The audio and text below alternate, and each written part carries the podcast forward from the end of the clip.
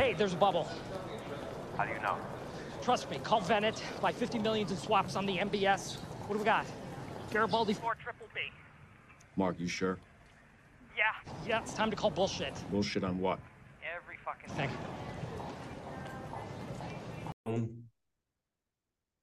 Comecei a gravar, vou só abrir a pauta aqui, a gente. Pronto. Salve, salve, bitcoinheiros e bitcoinheiras. Tudo bem com vocês?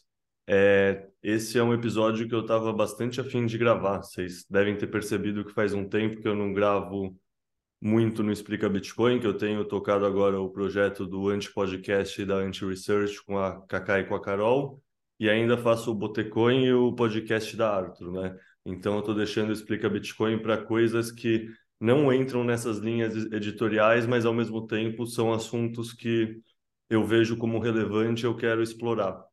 Então, quando eu esbarrei no Twitter a doutora Cecília, foi com certeza uma dessas coisas que para mim é muito importante, assim, que não sei, no fundo o feedback que eu tive depois das conversas com o Silva me mostrou muito uma coisa, que a gente como turma, assim, como grupo, a gente tem um costume de não confiar e verificar.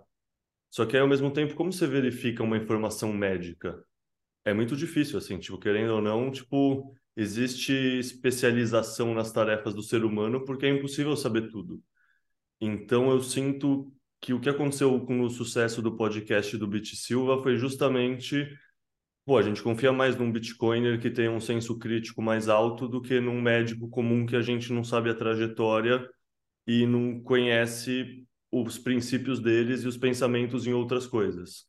Então, quando eu vi que tinha uma outra médica bitcoinheira, eu achei extremamente interessante e entrei em contato com ela na hora para trocar ideia. Então, conta um pouco da sua trajetória, Cecília. Se apresenta para a gente, fala quem você é, como foi, sei lá, nasceu no Rio, nasceu em São Paulo, estudou aonde, tipo, como foi toda a sua história antes de conhecer o Bitcoin, antes de ir para Portugal, assim, sabe? Quem é a Cecília? Tipo, se apresenta bem para a gente, por favor. Então, boa noite, né, a todos. Obrigada pelo convite uh, achar novamente um grupo de pessoas que economicamente, politicamente é mais próximo do que eu penso, acredito e ajo também é muito bom. E eu vou explicar por quê. E, assim, eu nasci numa cidade pequena, Petrópolis, né, na região serrana do Rio de Janeiro. Morei lá até me formar na escola e precisar passar na faculdade. Passei na Universidade Federal do Estado de Rio de Janeiro, que é a Unirio. E lá eu fiz a faculdade de medicina, é, passei maus bocados no aspecto político. E é, eu vim de uma família, é, assim, uma, eu, meu pai e minha mãe, né? não tenho irmãos, não, não tinha muita família próxima. E meus pais eram meio hippies, assim, antes de. Eu acho que eles compraram móveis depois que eu nasci, porque precisou. É, mas meu pai, ele uh, veio, assim, eu venho de quatro gerações de jornalistas. E meu pai fez PUC no Rio de Janeiro, jornalismo, na década de 70, plena época de, de regime militar, né? E uh, ele me ensinou desde criança o seguinte: não se confie em comunista, nem em militar, nem em político. Nunca. Fica longe um presta. E isso era uma coisa que, que, ele, que, que ele me deu assim, para a vida. Ele me, ele me ensinou a ler os clássicos de literatura, incluindo autores que são anarquistas, né? Tolstói, uh, Tolkien. E uh, eu acho, inclusive, assim, eu, eu não sei quem fez um, uns vídeos fazendo uma analogia do Senhor dos Anéis com, com, com Leviatã, né, e, questões de poder e concentração de poder, mas eu achei muito legal, não lembro o que foi. Uh, mas é, é, eu cresci assim, é, quando eu já era assim, o pessoal gosta de discutir no Twitter, né? Então uh, eu parei para pensar, eu acho que eu estou discutindo na internet há mais de 20 anos. Mirk, é, eu estou discutindo com os outros, falando que os outros estão errados na internet há duas décadas. Então, é, sempre foi muito assim, de, de, conhecer gente diferente de outras cidades, né? A gente, a internet, para a nossa geração, já foi furar bolha de conhecimento, de certa forma. E quando eu fui para a faculdade, eu tive problemas, porque é, uma faculdade federal é com um certo, é, com muita né, doutrinação. Os médicos que são professores, os não médicos que são professores, têm essa doutrinação. A universidade é federal, o hospital universitário é público, é SUS. Então, existe toda a maquinaria estatal e você é doutrinado que aquilo ali é o que deve ser preservado, priorizado e que qualquer erro dele é erro administrativo ou de corrupção ou porque ele não é mais é, é, ele não é mais exacerbado no que ele já é de, de público. Então, não é um ambiente em que você possa discutir isso, não é bem recebido você discutir isso, você é, é sofre represália discutir isso. Uh, então, é, já começo até assim, fazendo um, um meia-culpa, um pedido de desculpa em nome dos médicos, e muito da falha que, que se percebe nos médicos e a dificuldade que você tem de ter uma, uma conversa honesta fora do, do discurso imposto de cima para baixo com o médico é porque é, nós somos tolhidos, moldados, lapidados para funcionar priorizando certas coisas e obedecer, obedecer e, uh, e seu superior sempre, sempre sabe mais que você. Uma coisa assim, meio hierarquia militar, né? Uh, então, assim, um bom médico, ele ouve o superior, ele ouve o veterano, ele obedece, ele segue, ele estuda só aquela fonte, ele age só ali. Uh, entra outras questões que são uma mistura de doutrinação recente com é, é, dogmas antigos, no sentido do, do médico precisar ser um bom samaritano, né? o bom médico é o que se sacrifica, o bom médico não deixa transparecer a personalidade dele, o bom médico não deixa aparecer qual é a individualidade dele, o bom médico não lucra, o bom médico é, se doa, se sacrifica, o bom médico não se coloca acima do, do trabalho e principalmente na, na faculdade de medicina as públicas, em especial, fazem isso com muita violência, é a, a dedicação de tempo, energia e submissão exige. Então, a, você sair. É, uma coisa que depois eu fiquei pensando que era uma piada minha, mas é a verdade. É, eu falava assim: que, é, um bom médico é traumatizado. Se o seu médico nunca precisou de um psiquiatra, ele não é um bom médico, ele não fez uma boa formação é, porque é isso que eles fazem com a gente. E uh, as pessoas que são obedientes, uh, boa índole mesmo, não estou falando que as pessoas sejam malvadas por causa disso, tá? Mas pessoas de boa índole querem o quê? Fazer o melhor delas e, e confiam no sistema, e a gente já não confia, sabe que não é para confiar, mas uh, pensa num monte de jovem de 18 anos, gente que passou 5 anos para passar no cursinho numa federal, tudo é, é sim senhor, né? Uh, e quer ser o seu melhor, óbvio. E na, então, pensa na, tudo isso. Na medicina ainda tem muito essa questão de tradição, de, sabe, vai ser a pessoa que é mais conformista no caminho, que está seguindo a tradição familiar, é a pessoa que sentava na frente, geralmente. É tudo alinhado para não ser a pessoa que vai reclamar mesmo, né? E, e, existe também a memória dos nossos mais velhos de que é, quem foi pediatra do teu pai é o seu pediatra, e se ele estiver por aí ainda, vai ser o pediatra do teu filho. Existe a noção de confiança e familiaridade que a gente tem com os médicos que cruzam a nossa vida e a gente confia e cuidaram bem da gente. Então, existe uma promessa e uma demanda de, de fidelidade, de lealdade, que o médico não poderia quebrar nunca impondo condições. E uh, a única coisa que você pode ser disruptivo na medicina é se você quiser ser progressista. É a única forma de você poder trazer inovações na medicina, no SUS, no Brasil, nas faculdades, é, é isso que se propõe.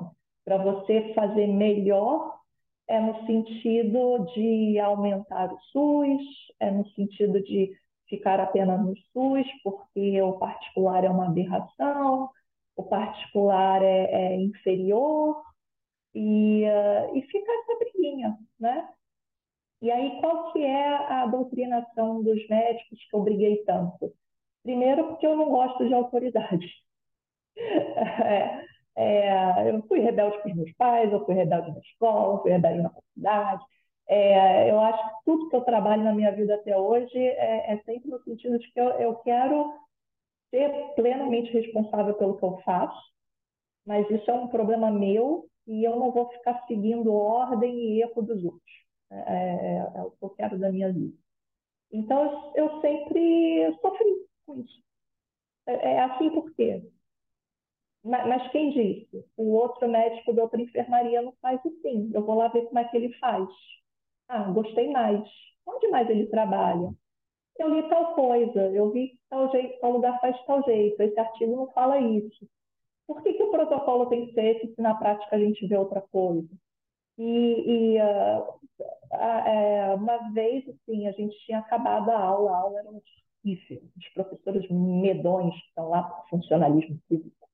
E ela não deixava a gente ir embora, porque tem que ficar até o final do horário e ela queria saber o nome de quem saiu no horário e não saiu depois do horário, porque a gente devia procurar mais serviço para fazer dentro da, do hospital universitário, porque médico tem que se acostumar a não dormir, a passar 18 horas fora de casa e viver dentro do hospital, e que residente médico é justamente porque tem que morar dentro do hospital.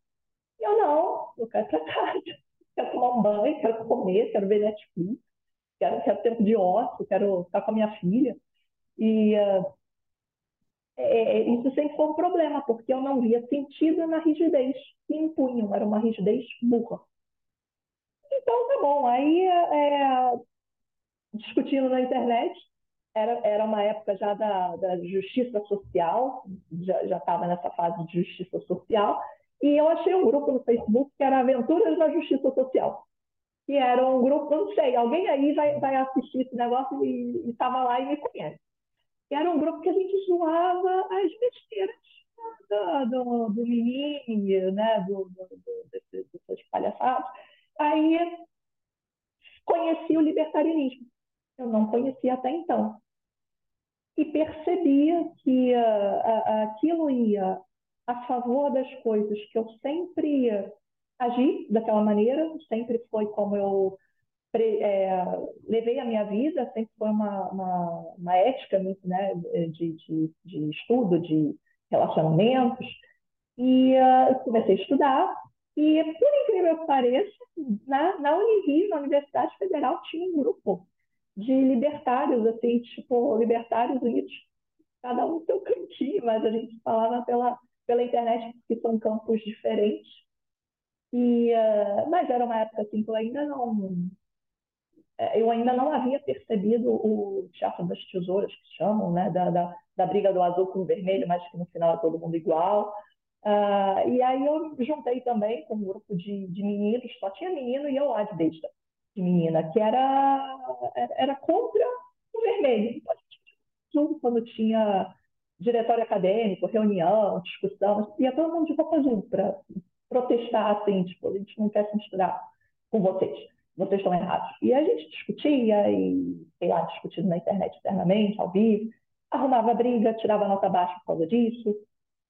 Uh, chegou na época de saúde pública, é, ainda era uma época que eu queria discutir as coisas, que eu queria falar que as pessoas estavam erradas, que eu achava que as pessoas tinham que pensar, é, que, que eu era contra aborto, que isso era um absurdo, que isso era ferir o, o julgamento de Hipócrates, que, que não fazia o menor sentido, porque Se você não era humano, você era o quê, então? O que, que, que você é antes de ser um ser humano? Pô, é, é tá, é, você está lá, está vivo, tem o genoma, você não é humano por quê? E aí eu discutia, não, porque a filosofia, porque o coração, porque o sangue, porque as seis semanas, o sistema nervoso.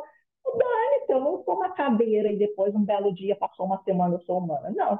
E, e discutia, e deu uma briga danada, comecei a ser mal vista. Aí, pela doutrinação, começaram a me excluir.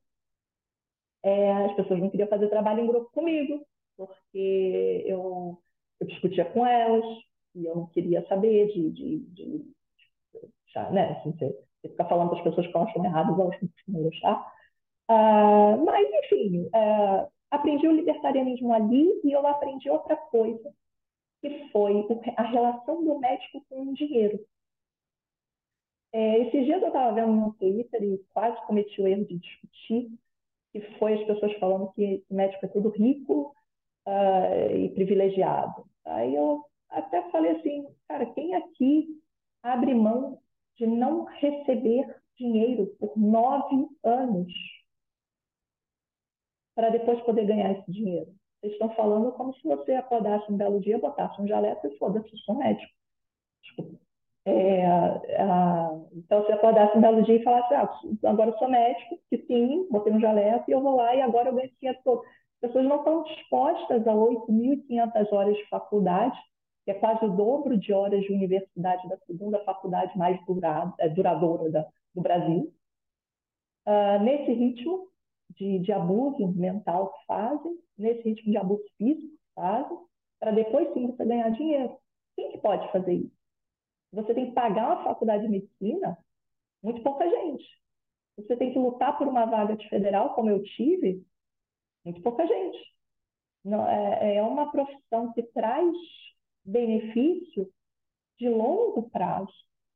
E quando você fala nos médicos muito ricos, eles não estudaram só os seis anos, eles não estudaram só mais os três anos de residência, eles fizeram subespecialidade, eles dedicaram muito tempo, a maioria está hipertenso, careca, divorciado, com amante, levando chifre, é, é uma vida horrorosa, Uh, e ficou milionário para viver mais 10 anos, infartar e morrer, miserável emocionalmente. É isso que a gente vê, endividado. Eu olhava os meus professores, cabelo branco, endividado, com uma cara de coitado. O chefe não é chefe de cadeira de especialidade numa universidade federal. Você não é o, o, o, profissional que todos nós aspiramos a ser de, de sucesso. Por que, que você está com essa cara de mendigo? Porque você passa cinco dias seguidos, você dorme aqui, num colchonete medonho, de espuma, ou no chão, toma banho aqui, vive numa mala dentro de um carro. Não vai em casa, não vê o filho crescer, depois o filho dá problema porque não teve pai para criar.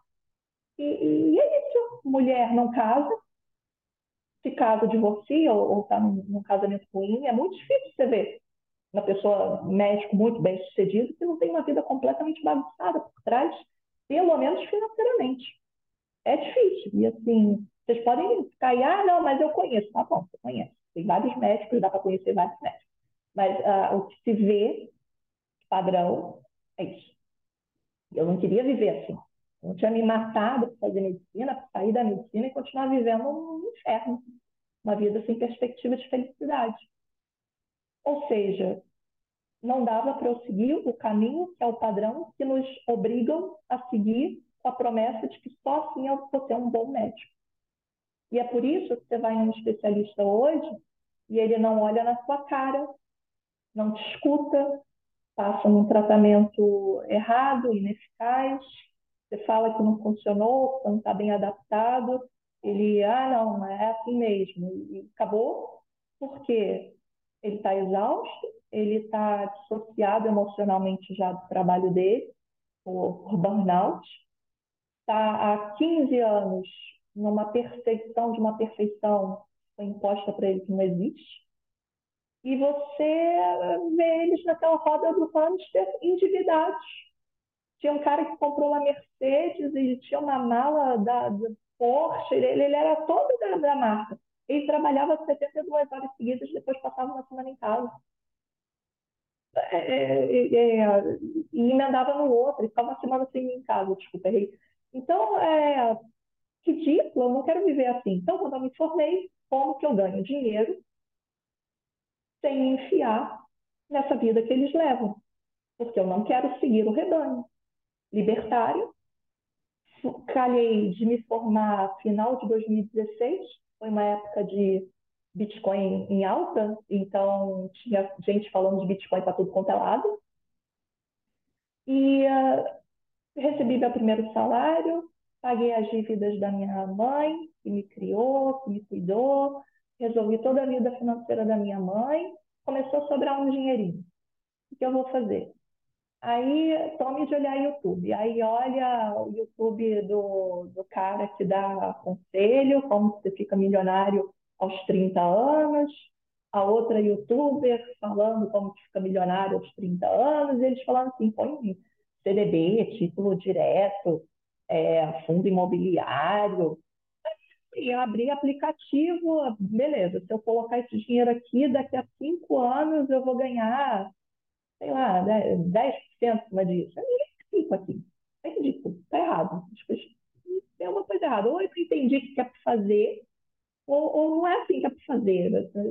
Essa história, essa conta não fecha. Aí depois o juro muda e, e, e enfim. Aí não, está errado. E outra coisa, ficar deixando dinheiro no banco, comprando título de governo, não, não vou fazer isso. E esse tal de Bitcoin? Fui lá e comprei. Comprei do jeito assim, super rudimentar, tá, gente? Não me julga. Fiz uma conta no mercado Bitcoin, comprei, uh, deixei lá, não, não, não, sabia fazer carteira, não sabia nada disso de custódia. Comprei e larguei lá, ficou anos lá. Graças a Deus não sumiu de lá. E uh, foi assim que eu comprei os meus primeiros bitcoins. Deu uma desanimada, porque o dinheiro que eu comprei assim era 0,00000 uma coisa. Aí você fica com a impressão de que assim, isso aqui não, não, não vai dar rock nunca. Mas deixei, comprei, deixei lá, juntei dinheiro, me mudei do Rio de Janeiro para São Paulo, porque a violência do Rio de Janeiro já estava ridícula. E aí vem outra noção de observação né, política e econômica que não, já não valia mais a pena morar no Brasil pela violência. É, percebi ao longo dos anos de trabalho que não, há, não havia reajuste salarial de médico. Os cinco anos que eu trabalhei no Brasil foram cinco anos que eu recebi exatamente o mesmo valor por hora. E o valor, das, o custo da, de vida aumentou bastante, né? E de 2017 para 2022. Todo mundo aqui sabe tudo que aconteceu. E aí eu fiquei pensando, eu vou entrar de novo na roda do hamster do médico e mata de trabalhar. E não paro em casa. Eu tenho uma filha que eu, que eu quero ajudar a alfabetizar, que eu quero ensinar moral, eu quero ensinar tudo, e eu não vejo a minha filha, porque eu chego em casa ela já está dormindo, e por aí vai. E uh, passei na residência médica, tá? eu, eu fiz a prova, passei na residência médica para ginecologia e obstetrícia, porque o meu interesse era trabalhar com ginecologia endócrina, foi o tema da, da minha monografia de formação na faculdade, foi uma pesquisa original que eu fiz de ovário policístico e resistência à insulina. Ganhei um prêmio uh, no Congresso Estadual e eu gostei muito do assunto, me apaixonei e era isso que eu queria fazer. Mas eu cheguei na residência médica, também era no Hospital Público Estadual de São Paulo, e uh, um circo, um verdadeiro circo. Não tinha preceptor, quem me ensinou a fazer parto foi uma enfermeira, quem me ensinou a fazer sutura de episiotomia foi uma enfermeira. Eu não tinha tutor uh, e os médicos que davam plantão lá me davam ordens querendo que eu já soubesse fazer o que eu estava lá para aprender a fazer. Pouco tempo depois eu me demiti, falei, Dani, porque se isso é ser especialista, não quero.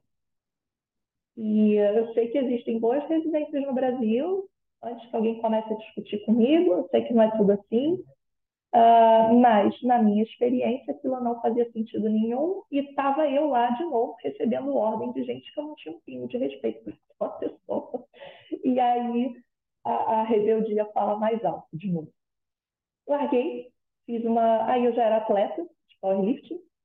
Eu conheci o meu marido, uh, que é o Hugo Quinteiro, por causa do powerlifting, que é o nosso esporte, porque eu queria começar a praticar, que um amigo meu da faculdade fazia, e ele conhecia o Hugo de um campeonato. Aí ele pediu para o Hugo fazer um treino para mim, comecei a conversar com o Hugo, viramos amigos pela internet, porque eu morava no Rio, ele em São Paulo.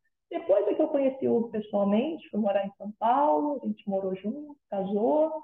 Então, não foi o Hugo é, que, que, que, que, me ensinou Bitcoin, né?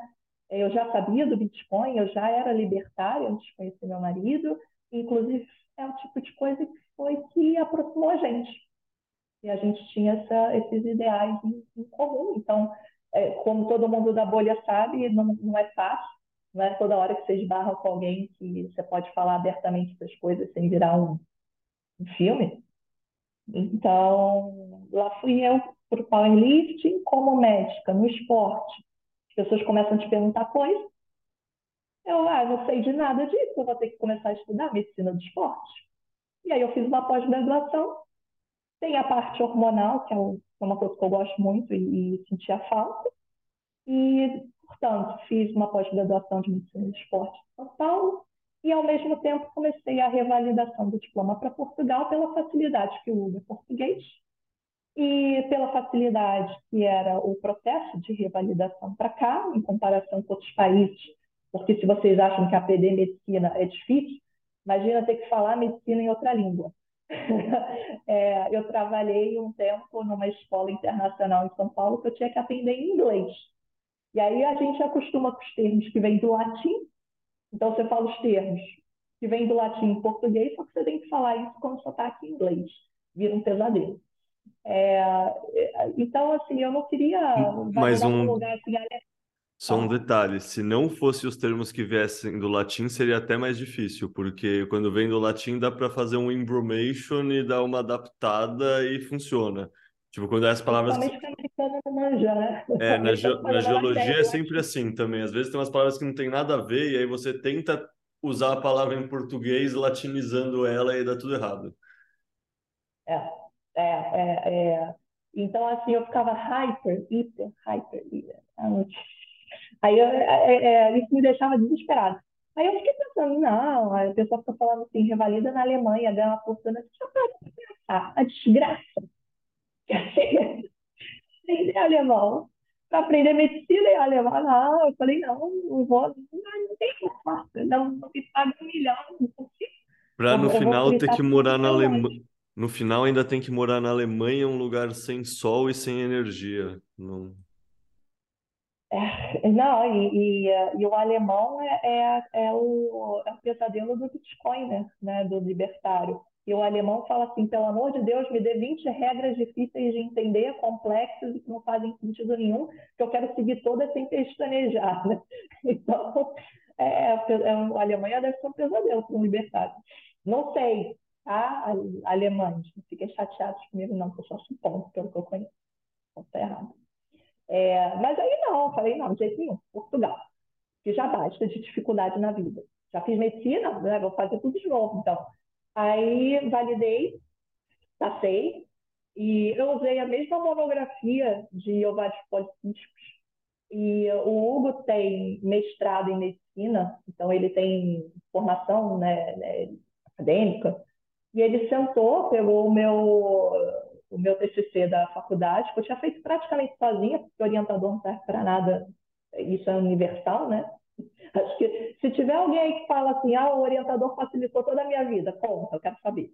É, aí ele pegou o meu TCC e o Hugo, quem já conhece o Hugo, saibam que ele é igualzinho que ele faz com vocês, ele faz comigo em casa também. Leu, pegou uma folha, uma caneta, Cara, ele, ele fez assim uns 30 pontos de correção. E ele me entregou uns 30 pontos de correção e ele falando com aquela, aquele jeito dele. Eu olhei, caraca, meu, meu TCC foi um lixo. Não sei como é que eu tirei 10 nisso. Ele, não, seu TCC é nível de mestrado, por isso que você tirou 10 na formação na graduação, ele é muito bom. Ah, ele, não, faz. Aí você tenta, né? Tarará mostrei para ele de novo. Cara, ele descascou. Meu, o meu, eu fui pro banheiro, eu chorei meia hora. Chorava, assim, daquele aquele olho não abre mais, assim. Eu saí do banheiro e mas por que você está chorando? Chorei, chorei, eu saí do banheiro acabada, assim, magoada. Aí ele, mas você tá chorando, tava mó bom. Aí disse que, por causa dele ser desse jeito que ele é vocês todos no Twitter, ele é assim também, eu fiquei revoltada. Eu fiz quatro tipos de testes estatísticos diferentes em cima da minha população estudada. E eu marquei aquilo tudo e eu aumentei a, o, o texto da fundamentação. E ele ainda achando que tinha um monte de coisa para corrigir, não sei o que, mas chegou o dia de apresentar. Eu quase gabaritei. Ah, no final, elas não tinham nada para me perguntar, começaram a perguntar da minha vida. o trabalho estava tão completo que, que tipo, ah, não, não acho que tem que corrigir tal coisa. Não tinha. Tipo, corrigiram um erro de português que eu comi uma palavra, sei lá. Foi. Passei, pronto, sou médica em Portugal. E uh, pronto, não, pronto não, porque você ainda tem que comprovar que você tem experiência para você poder trabalhar. Aí foi outro trabalho, consegui. Aí, assim, esse processo todo foram quatro anos para a gente chegar aqui. E nesse período eu continuei com a medicina do esporte e começamos a estudar melhor o Bitcoin. Uh, comprei mais Bitcoin e eu só não fiz muita reserva de Bitcoin, porque como pode flutuar o, o valor dele o Fiat, e eu precisava me mudar de continente, é, eu, eu, não tinha como gamble, né? Não, não tinha como, como, ah, não, vai ficar tudo aqui quando eu quiser eu uso, porque podia estar metade do valor que eu guardei, né? E precisar do, do Fiat, do euro. E viemos, viemos. Aqui eu trabalho bem, muito mais respeitada, e isso é uma outra coisa que o progressismo no Brasil conseguiu uh, minar completamente, que era a confiança do paciente no médico. Foi, foi tão colocado em causa, em questionamento, e atacada a questão do médico enriquecer, Uh, e assim, o próprio sistema difícil que é o médico ter que trabalhar, por exemplo, num convênio, atender 20 pessoas numa manhã, que é corrido e fica ruim. Uh, hospital público, emergência, que é, que é muito cheio, muito sobrecarregado, fica ruim. Então, o brasileiro perdeu um tanto de respeito pelo médico. E entenda assim, eu não quero ser reverenciada mas eh, aqui me chamam de senhora, no Brasil era meu anjo. Nunca te vi, por que você está me chamando de meu anjo? Sabe? Por, eh, a pessoa pode até achar que isso é um jeito legal de cumprimentar uma pessoa, mas é, isso dentro de um consultório, eu não sou seu anjo. Se, se você entra num consultório já me chamando de meu anjo, possibilidade de você não levar a sério o que eu falo ou não aceitar a limitação, as restrições da minha conduta, não, não vai tomar antibiótico, não, não vou pedir exame, não, não vou te dar atestado, quando você entra já me chamando de meu anjo, provavelmente eu vou ter problemas com você. Não porque eu vá te tratar mal, mas eu já sei que a tua percepção minha é, não é a, a, formalidade que precisava ser numa, numa relação de cuidado. Eu acho que essa, essa é a palavra-chave, é formalidade. Isso é muito o jeitinho brasileiro de trazer tudo para uma relação pessoal, afetiva e não ter essas fronteiras bem definidas, assim. Por exemplo, você estava comentando, inclusive, essa parte do sistema de peer review, no fundo, que o Hugo estava fazendo com você, o que, assim, qualquer pessoa, tipo, e isso é uma coisa que pessoas que não fizeram ou medicina ou uma pós-graduação que nem eu não têm muito claridade, assim, mas a medicina geralmente é, tem pouco esse lado de peer review e de escrever e se aprofundar numa tese. Então, contextualizando quem está de fora, é muito comum isso. Assim, tipo, você pode ter o melhor trabalho do mundo, ele ainda vai ser assim destruído em qualquer revisão. Vai ser tipo cada vírgula, cada linha e tipo qualquer coisa que a frase não esteja precisamente perfeita e clara e sem ambiguidades e referenciando o conhecimento correto e acionando próximas referências e a referência tem que ser a mais atual do momento e se você deixou passar alguma e se você não referenciou o trabalho clássico assim, tem muitas nuances que é realmente um músculo que você desenvolve. Então tipo eu lembro que eu tô contando tudo isso porque assim eu tenho um irmão que também foi fazer pós-fora, ele foi fazer na Austrália, e eu lembro meu pai dando esse, justamente esse conselho para ele, ô Gil, a gente brasileiro, a gente é muito latino, a gente leva tudo pro pessoal. Tenta quando você receber um feedback, se isolar do feedback e pensa assim, se a pessoa tá te falando uma coisa, não tem nada a ver com um ataque pessoal ao Gil. Ele tá pensando que ele gosta do Gil pessoa e por isso ele tá dando o feedback mais sério possível no Gil arquiteto para o Gil arquiteto poder resolver os problemas e evoluir o máximo possível. Só que isso é um negócio que é, é isso, a gente está acostumado a ser chamado de meu anjo, não de senhora e não de um ponto de vista técnico e que precisa ter um, uma precisão e, sabe, uma assertividade. A gente, como brasileiro, tem muito essa cultura do jeitinho, do diminutivo, do abraçar, do afeto, do meu anjo. E aí confunde as relações, né? Exato. É, é, e, e você, você explicou bem, isso realmente é um problema que uh, acolher paciente é uma coisa, intimidade e informalidade é outra.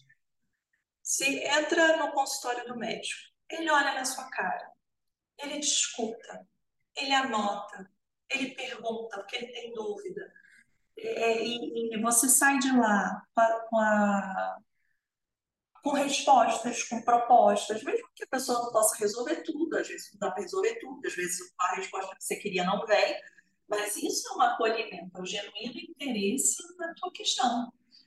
Mas uh, uh, gerou uma troca, né, de uma inversão de, de expectativa que eu não sei quanto que isso aconteceu, mas que se você não, não é amigo da pessoa, o serviço não foi bom. Ah, tem uma amiga, a, minha parceira, nutricionista, passou mal de ansiedade essa semana porque ela atendeu uma, uma menina, né, uma, uma paciente, nutricionista, passou plano nutricional, ela sempre se dispõe, olha, segue isso daqui uma semana, vê o que, que deu certo, o que, que não deu, dúvida, me avisa que eu ajusto a sua dieta ela é ótima, a menina, ela é atenciosíssima, doce e uh, inteligentíssima. Pois a menina foi implicar com a minha parceira porque ela não seguia ela de volta no Instagram. E que é, mandei uma mensagem para você e você é, só respondeu de noite. Você não me segue no Instagram, você não não repostou meu story que eu te marquei, e eh, você não conversa comigo. E ser.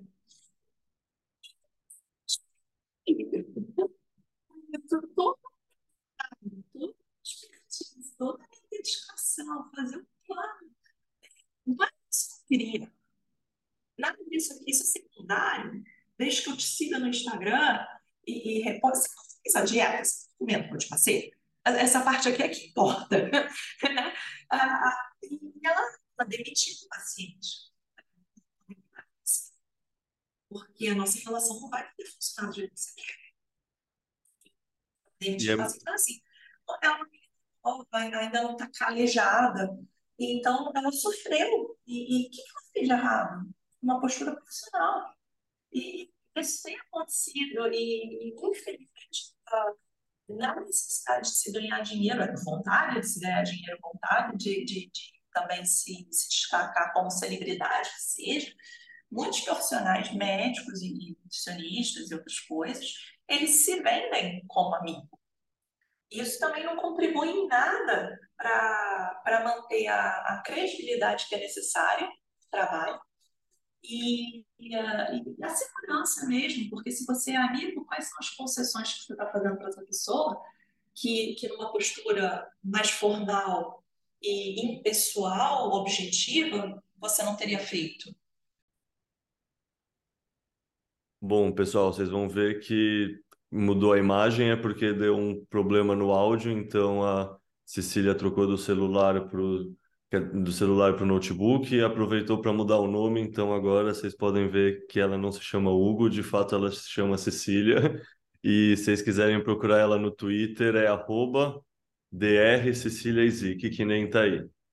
Isso. E o que eu ia te perguntar logo quando deu problema no áudio é sobre essa questão de erro médico, que eu já vi pesquisa muito interessante que mostra justamente isso, que a probabilidade do médico ser processado ou não por má conduta não tem nada a ver com a qualidade da, do atendimento e da consulta, tem a ver com essa conexão que ele cria com o paciente, com a, sabe, com o quentinho que o paciente sente ao ser tratado por esse médico, essa confiança.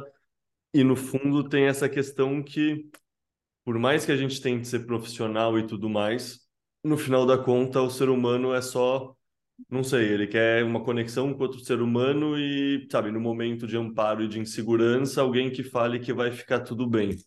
Então, é complicada essa questão, né? No fundo, tipo, eu concordo com essa visão de um ponto de vista mais técnico fazer sentido. Sei lá, tanto é que uma das minhas séries preferidas, e não sei se vai achar que isso faz sentido ou é uma bosta, mas é House, por exemplo. Eu sempre adorei o personagem do House. Mas ele sempre se ferrava justamente por ele não respeitar a natureza humana de querer ser tratado com jeito bonzinho em vez de ser só precisão técnica, né? Então acho que de uma maneira menos caricata, que nem é no seriado House, mas diz um pouco disso, né? Então, é, existe aí um, um, um labirinto que, se não tomar cuidado, a gente se perde e que requer maturidade emocional do médico para conseguir, e assim, é se calejar também ao longo do, do, do, dos erros e acertos. Por exemplo, é, ser profissional, ter um, um distanciamento, nada disso quer dizer que você vai ser frio com a pessoa. E uh, tem, tem várias técnicas também que a gente pode usar, né? Raporte, pessoa chegou para frente, você mexe um pouquinho também, ela está falando com você, você olha para a cara dela, faz que sim, e, e ou, terminou de falar, repete o que ela falou. Vê se eu entendi direito, é isso? de maneira natural. Não, não é forçado e não é um teatro, é verdade. Perce é, quando você presta atenção na postura corporal da pessoa, nas palavras que ela usa, nas pausas que ela faz, as coisas que ela não diz, você compreende muito do quadro clínico dessa pessoa e do que, que ela realmente está fazendo no teu consultório. Porque muita gente vem dizendo que é A e uh, você conversa, você espreme, aperta daqui, aperta dali e é B. Entende? Uh, quantas vezes a pessoa fala assim, não, eu quero, eu estou te procurando por questão de uh, eu quero, sei lá, engravidar minha esposa e eu quero ganhar massa muscular. Aí você conversa, conversa, conversa, o cara está com um problemão enorme no casamento dele. Aí pronto, já virou terapia, já virou manejo de ansiedade, depressão, procurar diagnóstico psiquiátrico e, e a esposa e, e, terapia de casal. Os hormônios, o, o exame físico, tá tudo tinindo, sabe? Tá mais saudável que eu. Só que o, o, a raiz do problema é outra e você tem que levar a conversa para outro lado. Isso não quer dizer que eu vou sentar, segurar na mão dele, querer saber o nome da mãe dele e, e qual é o filme preferido dele, e eu vou te seguir no Instagram. É, é, não, não, não, é, não é isso que faz com que você tenha uma boa relação com o seu paciente. E sim, é conselho de advogado isso. Tem que ter boa relação de confiança médico-paciente. E vice-versa. Não é só o paciente que tem que confiar em você, você tem que confiar nele ah, ele me adora, não sei o quê, mas é, não, acho que ele não vai seguir nada do que eu estou falando, eu acho que ele está fazendo coisa por fora do que eu estou falando e não está me contando. É, e, então, não, para por ali, porque as duas partes têm que confiar. É médico, hífen, paciente, não é setinha. Então, é, é, é da, da lá da cá. Uh, então, nada de. Eh, o que eu falo de formalidade, de objetividade, não é você chegar, olhar com cara de pedra e, e, e vá pela sombra. É, é, você se importa, você conversa, você gera confiança, você é, é pesquisa, você faz mesmo postura corporal, você olha na cara da pessoa, repete o que ela acabou de falar. Olha, me explica de novo que essa parte aqui não, não ficou clara. É, e tudo isso precisa de tempo. E tempo é dinheiro. Você vai fazer uma consulta genial em 10 minutos? Não vai. É, é, você consegue fazer uma consulta de 10 minutos num cara que você já acompanha há um ano, você tem ele na mão, você sabe tudo, você já trabalha com ele há, há tempo, vocês já estão num, num, num, ponto avançado de cuidado que você sabe que é só. É lixeiro. É, Tem um é... nome, inclusive, para essa parte, né? É amnésia, um negócio assim, que é uma das fases de diagnóstico como um todo. Tem alguma coisa assim, anamnese, né? Anamnese. É, a anamnese é isso. E uma boa anamnese poupa muito tempo, direciona exame, poupa exame desnecessário, poupa, é, é, evita que você deixe coisas importantes passarem. E uma boa anamnese requer tempo, principalmente quando você está na fase de conhecer a pessoa. Você não consegue exaurir, é, é, é, acabar toda a questão em uma consulta de uma hora. Você precisa de mais tempo. Você precisa que ele volte. Você precisa conversar mais. Coisa que você não conversou na primeira, a pessoa vai voltar com dúvida depois. É, e isso quer dizer que você precisa de é, remuneração por isso.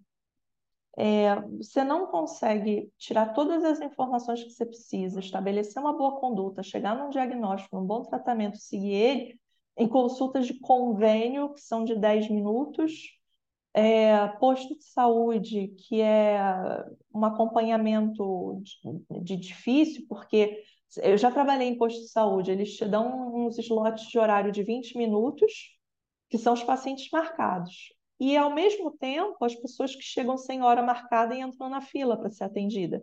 Se todo mundo vier, você, você tem cinco minutos para cada um e olhe lá. Convênio, ou mesmo esses particulares populares, também, um slot de 15 minutos, mas entra gente no meio, eles fazem overbooking. E, e, os próprios consultórios médicos fazem overbooking, porque as pessoas marcam consulta e não vão e não dão satisfação. Não avisa que não vai poder ir.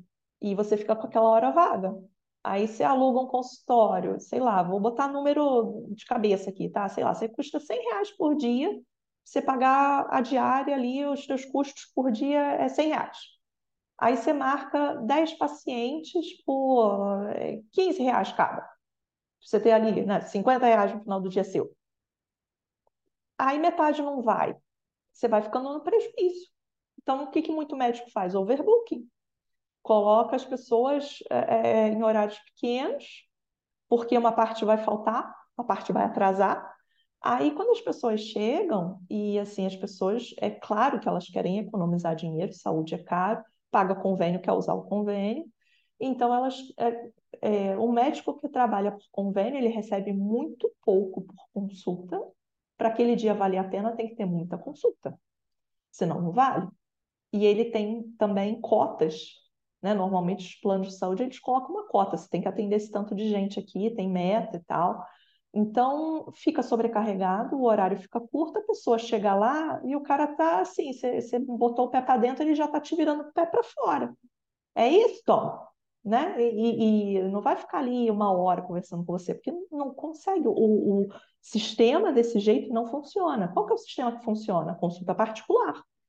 Você vai pagar 500 reais para estar ali por uma hora, mas o cara vai estar ali com você por uma hora, te ouvindo, demanda, não sei o quê, tem retorno. Depois disso, o cara pode ter que pesquisar teu caso, responder pergunta tua, você vai ter que voltar lá, teve algum problema, uma alergia, intercorrência, não sei o quê. Tudo isso toma tempo e hora e fica caro. E aí você começa a entrar no, no caso das pessoas, pô, eu pago 200 reais de plano de saúde, e aí eu faço consulta do convênio sem pagar nada. Por que, que eu vou pagar 500? Esse cara está querendo me extorquir. Porque se existe consulta de convênio que eu não pago nada, por que, que esse cara quer 500? É, é, é difícil para as pessoas não, é, é como você falou, levar para o lado pessoal. É difícil elas não terem uma, uma relação pessoal. Eu estou doente e eu tenho, é, eu tenho problemas e eu vou gastar esse dinheiro todo. E, e, e por que, que o outro no convênio não me trata bem? E isso gera um monte de mágoa.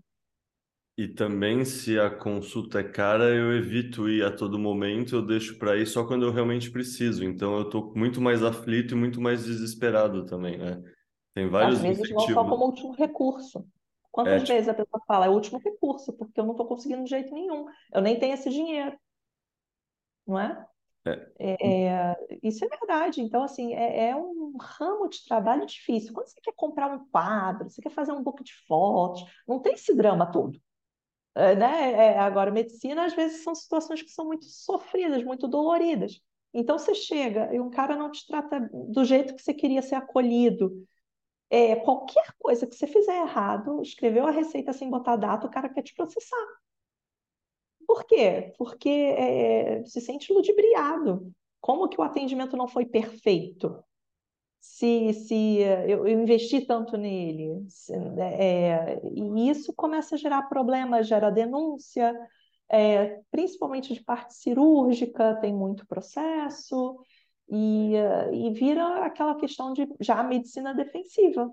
Você já começa a consulta com termo de consentimento, você já ah, cobra mais porque você vai pagar um seguro de responsabilidade civil, você vai pagar um advogado para te dar consultoria, ah, você tem que pagar um prontuário eletrônico que seja seguro, você tem que ter certificado digital porque você não quer mais usar carimbo, porque as pessoas falsificam carimbo, e, e- e a coisa ah, vai ficando cara. Então, a relação médico-paciente precisa existir porque a qualidade e a tua destreza, a tua, a tua habilidade, ela não é prioritária. Quantas vezes tem médico que faz besteira pra caramba, mas ele é celebridade, ele é famosinho. Você está ali há três anos, eh, já pagou um carro em besteira que ele te prescreveu, mas ele fica lá sentado com você, te ouve, pega uns cristais, põe uma música de fundo da Enya. é, é, é, é, ah, não, ele se importa comigo. Então, e, você pode fazer besteira que você quiser, porque você, é, o paciente está apaixonado por você. e tem muito essa questão de que e isso não sei o quanto já é lugar comum ou o quanto está começando a ter essa questão, mas a medicina, hoje em dia, pelo menos, é pautada muito nessa questão de lidar com sintomas depois que a condição já se instalou. Ou seja, a gente toma um remédio quando está com dor de cabeça, a gente não tenta se hidratar e ter hábitos saudáveis para não ter um pico de estresse de enxaqueca. Nesse sentido, tipo, não sei, a medicina, você concorda que ela poderia ser muito mais preventiva e vi- visto que ela não é, por que você vê que ela não é tão preventiva e ela é muito mais... É o que você falou, o sistema atual claramente não está funcionando. Tem alguns interesses que ganham dinheiro, e aí sei lá se é Big Pharma, sei lá quem é, mas o sistema não é bom para os médicos, o sistema não é bom para os pacientes, e teria uma maneira melhor de fazer isso. E aí eu, in- inclusive, expando, porque a gente, você falou bastante do seguro e do médico, mas daí tem essa questão mais ampla que, no fundo, eu já tinha colocado na pauta e a Narco Capivara também mandou como sugestão de pergunta, que é justamente isso, como qual é a relação entre o mundo Fiat e a medicina moderna? E porque é isso, né? Querendo ou não, a pergunta que a Anarco Capivara faz é se é possível praticar, quer dizer, como funciona a medicina dentro de um padrão Fiat, sendo que o juramento de Hipócrates é um juramento de padrão Bitcoin, assim, sabe? É um negócio que é o que você falou, tipo, você precisa tempo para dedicar ao paciente. O mundo Fiat ele te rouba de tempo ao inflacionar tudo. Então, você como médica e como bitcoinheira, como você sempre foi enxergando isso, foi entendendo melhor que relações você vê nisso tudo? Olha, ah, quer ver um princípio do Bitcoin que precisa estar na medicina e é um dos maiores problemas? Intermediário. O intermediário do médico e do paciente é um enorme problema. O intermediário é o plano de saúde, o intermediário é o regra de hospital, o intermediário é um empregador, o, o intermediário é a, a, própria pessoa recebendo propagandas ou informações é, é, que instilam desconfiança, que instilam ah, ah, é, insegurança.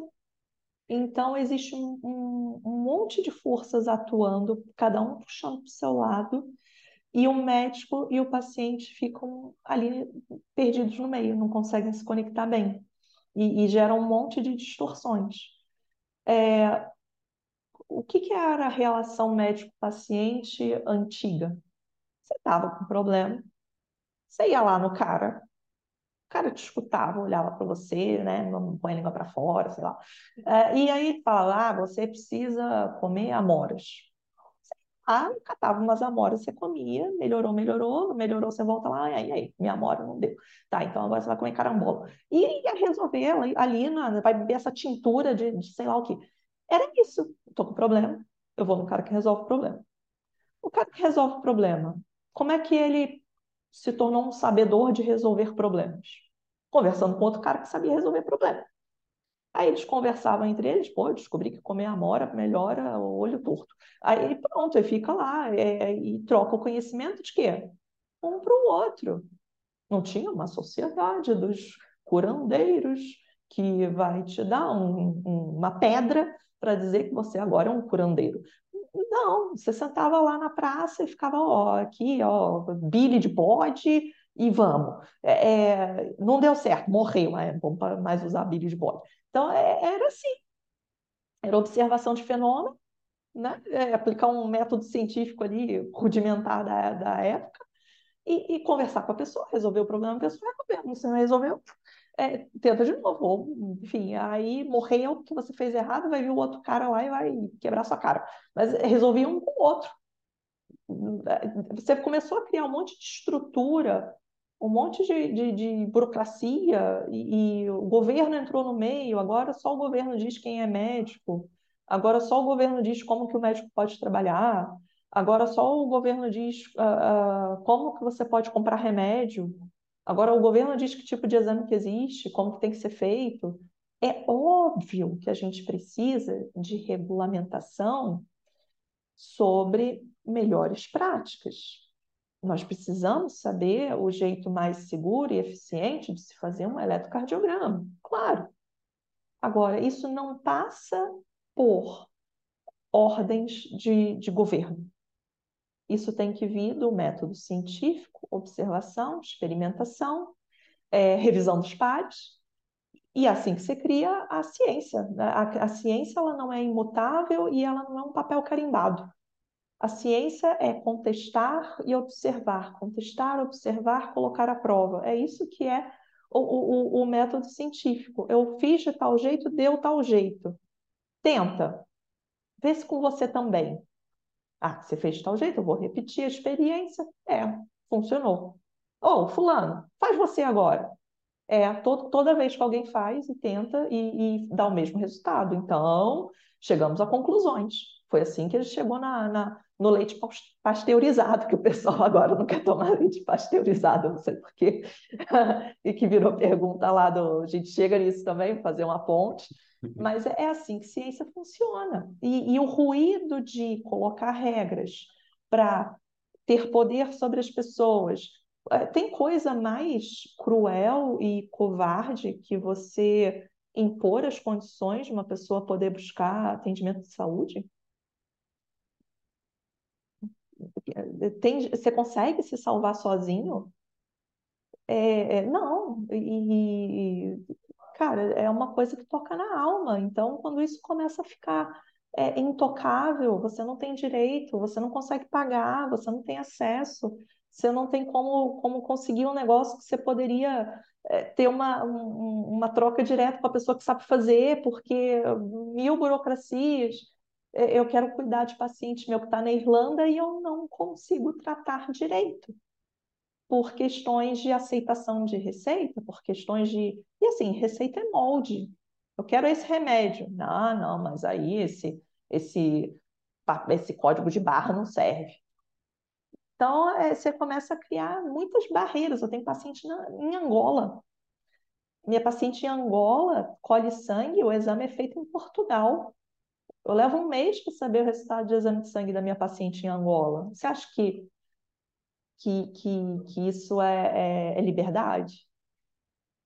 Entende? É, é aí que eu vejo todos os problemas e eu não entendam o que eu estou falando que, que medicina é da cabeça de cada um, de jeito nenhum. É, medicina é, é uma das formas de, é uma das ciências que mais requer rigor, principalmente porque matemática é número, fórmula, não sei o quê, você pega ali um, uma, régua, enfim, você tem aquelas ferramentas, você tem aqueles números e é a partir dali que você vai. Medicina é, é histologia, embriologia, é, fisiologia, biofísica, bioquímica, anatomia. São já ali na base, para você começar a pensar em doença e remédio, você já gastou ali três anos de estudo só com um monte de coisinhas que você não vê, você não mede diretamente, você inferiu ao longo do, das décadas de estudo, e, e é um, são vários universos. Medicina não é um universo só. É muito difícil, precisa ter, ter, ter rigor, porque no final das contas, e até evitando processos, você não pode fazer mal para os outros, é o teu juramento, e você também não quer é, se prejudicar. Então, medicina não é fácil. E aí entra uma coisa que você falou lá no começo, como que a gente verifica? Porque como que você vai saber a medicina inteira para poder saber se estão cuidando bem de você? E, uh, e fica muito complicado e as pessoas começam a procurar informações que sejam fáceis de entender. Uma coisa simples é diferente de uma coisa simplificada. E aí, quando você enxuga, enxuga, enxuga, enxuga, traduz, traduz, traduz, traduz, a, a, a, a verdade se perdeu, a informação se perdeu. E aí a pessoa está com uma, um telefone sem fio, falando outra coisa diferente, fazendo coisa errada, e, e se perde. E aí, como que a pessoa sabe um pouco de medicina para poder cuidar da própria saúde, prevenir doenças, como que médico consegue interferir antes da doença, principalmente quando você mesmo falou, as pessoas às vezes deixam para ir no médico só quando está morrendo. Não vai ficar gastando dinheiro para ir no médico e falar, me ensine a ser saudável. A pessoa vai no YouTube, vai, vai, vai olhar no Instagram de, de celebridade, é, suco detox. É, ela não vai pagar 500 reais para ir no médico e falar, e aí, me ensina a ser saudável? Porque eu tô ótimo. Hum. Não ou, é uma demanda. É, ou ela ainda, tipo, em vez de querer ter um hábito de sono saudável, ela vai tomar café e Red Bull achando que é um substituto.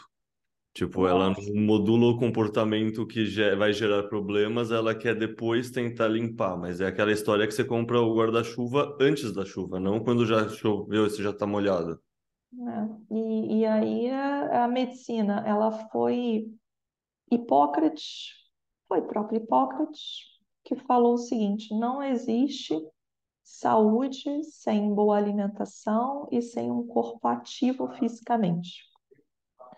Então, o próprio criador do juramento, né, o próprio Hipócrates, já falou o que é prevenção de saúde. E, e prevenção de saúde não é um, não é uma ciência hermética. Se você quiser discutir aqui sobre doença hematológica, isso aqui vai virar um salseiro, porque é difícil pra caramba. Mas falar de prevenção de, de, de doença e hábito saudável não é difícil. As pessoas, às vezes, né, certos, certos profissionais, certas pessoas que nem profissionais são, inventam coisas para maquiar aquilo, tornar vendável, tornar bonito, tornar moda, tornar é, é, coisa de status. É porque existe uma questão ali de querer ganhar dinheiro em cima disso. mercado fitness, wellness, bem-estar é um mercado trilionário. Você quer ganhar dinheiro, você vai para lá, né? Mas é, medicina foi desenvolvida a partir de gente doente. A maior parte das pessoas está doente quando vai no médico. As coisas que a gente aprende sobre o corpo humano, normalmente a gente aprende porque estudou um doente. Então, a, a, médico passa a maior parte do tempo tentando apagar incêndio. E, e sobra muito pouco, uh, uh, tanto de compromisso de pessoas que ainda não perderam a saúde, quanto, uh, mesmo assim, gente disposta a trabalhar com a prevenção. Por quê? Quando você está tratando um doente, se for um doente crônico, você tem um paciente ali você lidar séculos, né? Enquanto ele estiver ali com a doença, você vai ser, vai ser seu paciente, se tudo der certo. Você sabe como é que funciona a doença, já está documentada há 300 anos, você sabe como é que é o protocolo, uh, não tem muito, é, é, por mais que a medicina esteja sempre em desenvolvimento, você, já sabe que é por ali. Ah, diabetes, nossa, quantas pessoas no mundo são diabéticas? Tantas. Pô, é, é, claro que precisa tratar diabetes, precisa investigar as consequências, tem muita doença para tratar no mundo. É claro que a medicina precisa se debruçar sobre isso. E aí, uh, eu gosto de fazer urgência infantil, porque é infantil, as crianças não tiveram tempo ainda de fazer muita escolha ruim na vida, sabe? Então, é você chega lá e você consegue tratar e você consegue resolver o problema na urgência infantil sem ter que colocar para fazer um monte de exame, sem ter que é, coordenar aquele tratamento com uma lista de 17 remédios que a pessoa já toma. É, é uma medicina mais limpa em questão de você observar sintomas, diagnóstico, não sei o quê, e você ter aquela oportunidade, ainda que eu tenho, de falar para a mãe, para o pai, para a avó, quem está lá, coisas saudáveis, né? Como prevenir que isso aconteça? Coisas que essa criança devia estar fazendo e não está? Por que, que você está com uma criança acordada às três da manhã para um negócio que não é emergência? Essa criança devia estar dormindo? Então, ela tem que beber mais água. É, é uma oportunidade que eu tenho, que eu sei que é um momento da vida que vai fazer diferença se me ouvirem. Agora, entra um senhorzinho de 80 anos na urgência, eu vou ter que fazer eletrocardiograma, eu tenho que fazer exame de urina, eu vou fazer um raio-x de tórax, eu vou fazer um hemograma, por quê? Para a quantidade de coisas que já aconteceu na vida dele. E assim, por favor, não é culpa dele, o cara tem 80 anos, na época ele não tinha acesso à medicina, as pessoas tinham uma vida mais sofrida, não tinha os mesmos remédios, o cara tem as consequências de 80 anos de vida nas, nas condições que ele teve. Mas o é, é, que, que eu vou falar de prevenção para uma pessoa que toma 17 remédios e, e uh, uh, não, não tem mais assim, não, não tem hipertensão para prevenir ali, não tem diabetes para prevenir ali, não tem artrose para prevenir ali, já está tudo feito. A gente trata e tenta manejar sintoma e melhorar a qualidade de vida. Agora, prevenir ali, that ship has sailed. Então, e eu não gostava de lidar com isso quando eu trabalhava, porque você olha tanta oportunidade perdida, você olha tanto sofrimento, você olha tanta insatisfação, tanta frustração. É, se me permite contar um caso, posso contar um caso? É, na faculdade ainda de medicina, na parte de ortopedia, entrou uma mulher muito, muito obesa, numa cadeira de rodas para obeso, em que ela mal cabia. Idosa, sim, idosa, 60 anos, com cara de 80, porque já estava né, muito mal, e, com, e ficava na cadeira de roda porque tinha muitas dores no joelho por artrose. Fez artrose porque era gorda, a artrose piorou, começou a ficar mais sentada, andar menos, se mexer menos, ganhava mais peso, a dor piora, não se mexe, a artrose não, não melhora, não tem como fazer fisioterapia, porque não faz, e ela queria ser operada. E o ortopedista falou: ninguém em sã consciência opera os teus joelhos porque é deitar você na mesa e te dar anestesia, você não vai mais sair da mesa, você vai morrer na cirurgia. Não tem como. Você precisa perder peso. Quando você perder peso, a dor melhora, você consegue andar, consegue se mexer, consegue uma fisioterapia, faz na piscina, sei lá. Ela saiu dali revoltadíssima. Ela só não deve ter processado esse médico porque era o hospital universitário. Então, é, mas é o tipo de pessoa que quer processar o médico porque ela, ela acha que fazer uma cirurgia vai resolver um problema que ela está há 40 anos criando para a vida dela. E quantas oportunidades ela deve ter tido e ouvido que ela precisava mudar o, o, o, o jeito de viver dela e ela não aproveitou. A maioria, infelizmente, a maioria das pessoas que vai sentar na frente de um médico é isso. Poucas pessoas, e se vocês forem essas pessoas que não têm problemas, façam isso. Cara, eu vou pagar um médico legal, que eu gosto que ele fala, que, que parece interessante, e eu vou sentar na frente dele para ouvir o que, que eu faço para continuar com a saúde que eu tenho. Eu vou ouvir de um médico o que, que ele acha que eu tenho que fazer. Quais são as medidas que eu tenho que ter na minha vida? Não precisa passar remédio quando estou doente. Mas quais são as condições de prevenção? Eu, eu não sei nem te dizer. É, é só na medicina desportiva que eu atendo gente saudável que quer ser melhor. E medicina desportiva virou isso. Medicina de bem-estar. Eu achava que medicina esportiva era tipo cuidar de jogador de futebol, ficar em clube. E acabou que não. A gente trata de pessoas com doenças, sem doenças, querem melhorar, que querem se sentir melhor, que estão com insônia, que quer ter filho e não consegue, que está obeso, que está roncando. Eu atendo tudo que aparece, de tudo quanto é jeito, mas o, o, o âmago dessas pessoas é o mesmo. Eu quero melhorar e eu quero resolver antes que piore. E é, são essas pessoas que vêm. Então, eu, eu sugiro que todo mundo faça isso. E, e, é difícil de você querer fazer isso quando você pensa, eu podia comprar 500 reais, eu podia comprar Satoshi. Por que, que eu vou no médico? Então, é, são, são, decisões que vão, você só vai sentir isso daqui a décadas. É, e para uma pessoa jovem, saudável, que nunca perdeu a saúde, ela não tem noção do que é perder a saúde. Ela não consegue imaginar o que é perder a saúde, porque é o tipo de coisa que só quando você passa de perto que você cria essa, essa consciência. Você vê um familiar ou passa você mesmo. É difícil uma pessoa conseguir antecipar tudo que ela precisa fazer para ela não chegar naquele ponto. E a prevenção não é um. Precisa, sim, a gente não precisa de um microscópio maior para pensar em prevenção. Pô, dormir, você precisa dormir, você precisa comer direito, você precisa ter lazer, você precisa se exercitar, você precisa uh, de saúde mental, você precisa ter, ter com quem conversar, ou se você tem um problema, você tem que ter um psicólogo. É, é pegar um pouquinho de luz solar, porque luz natural é bom para os olhos e, e para o cérebro. Dormir... Você, você sabe o que você está descrevendo, né? Você está descrevendo... O que ninguém faz.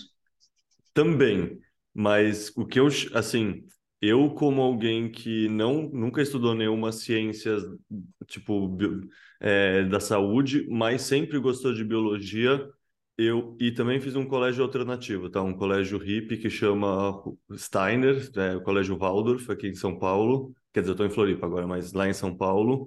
E é um colégio que, sei lá, tem muito essa vibe de alimentação saudável, de não ficar muito vendo TV, de esportes, de trabalhos manuais. A galera lá, inclusive, é bem anti-vacina e anti-vacina desde a época do sarampo, sabe? Desde antes da vacina do Covid, por exemplo. É uma galera que é anti-remédios alopáticos e é a favor da homeopatia, por exemplo. Então eu cresci meio que nesse universo. Eu sempre achei que homeopatia era bullshit, sendo bem sincero. Tipo, uma coisa que me ensinou a ser cético foi crescer nesse universo.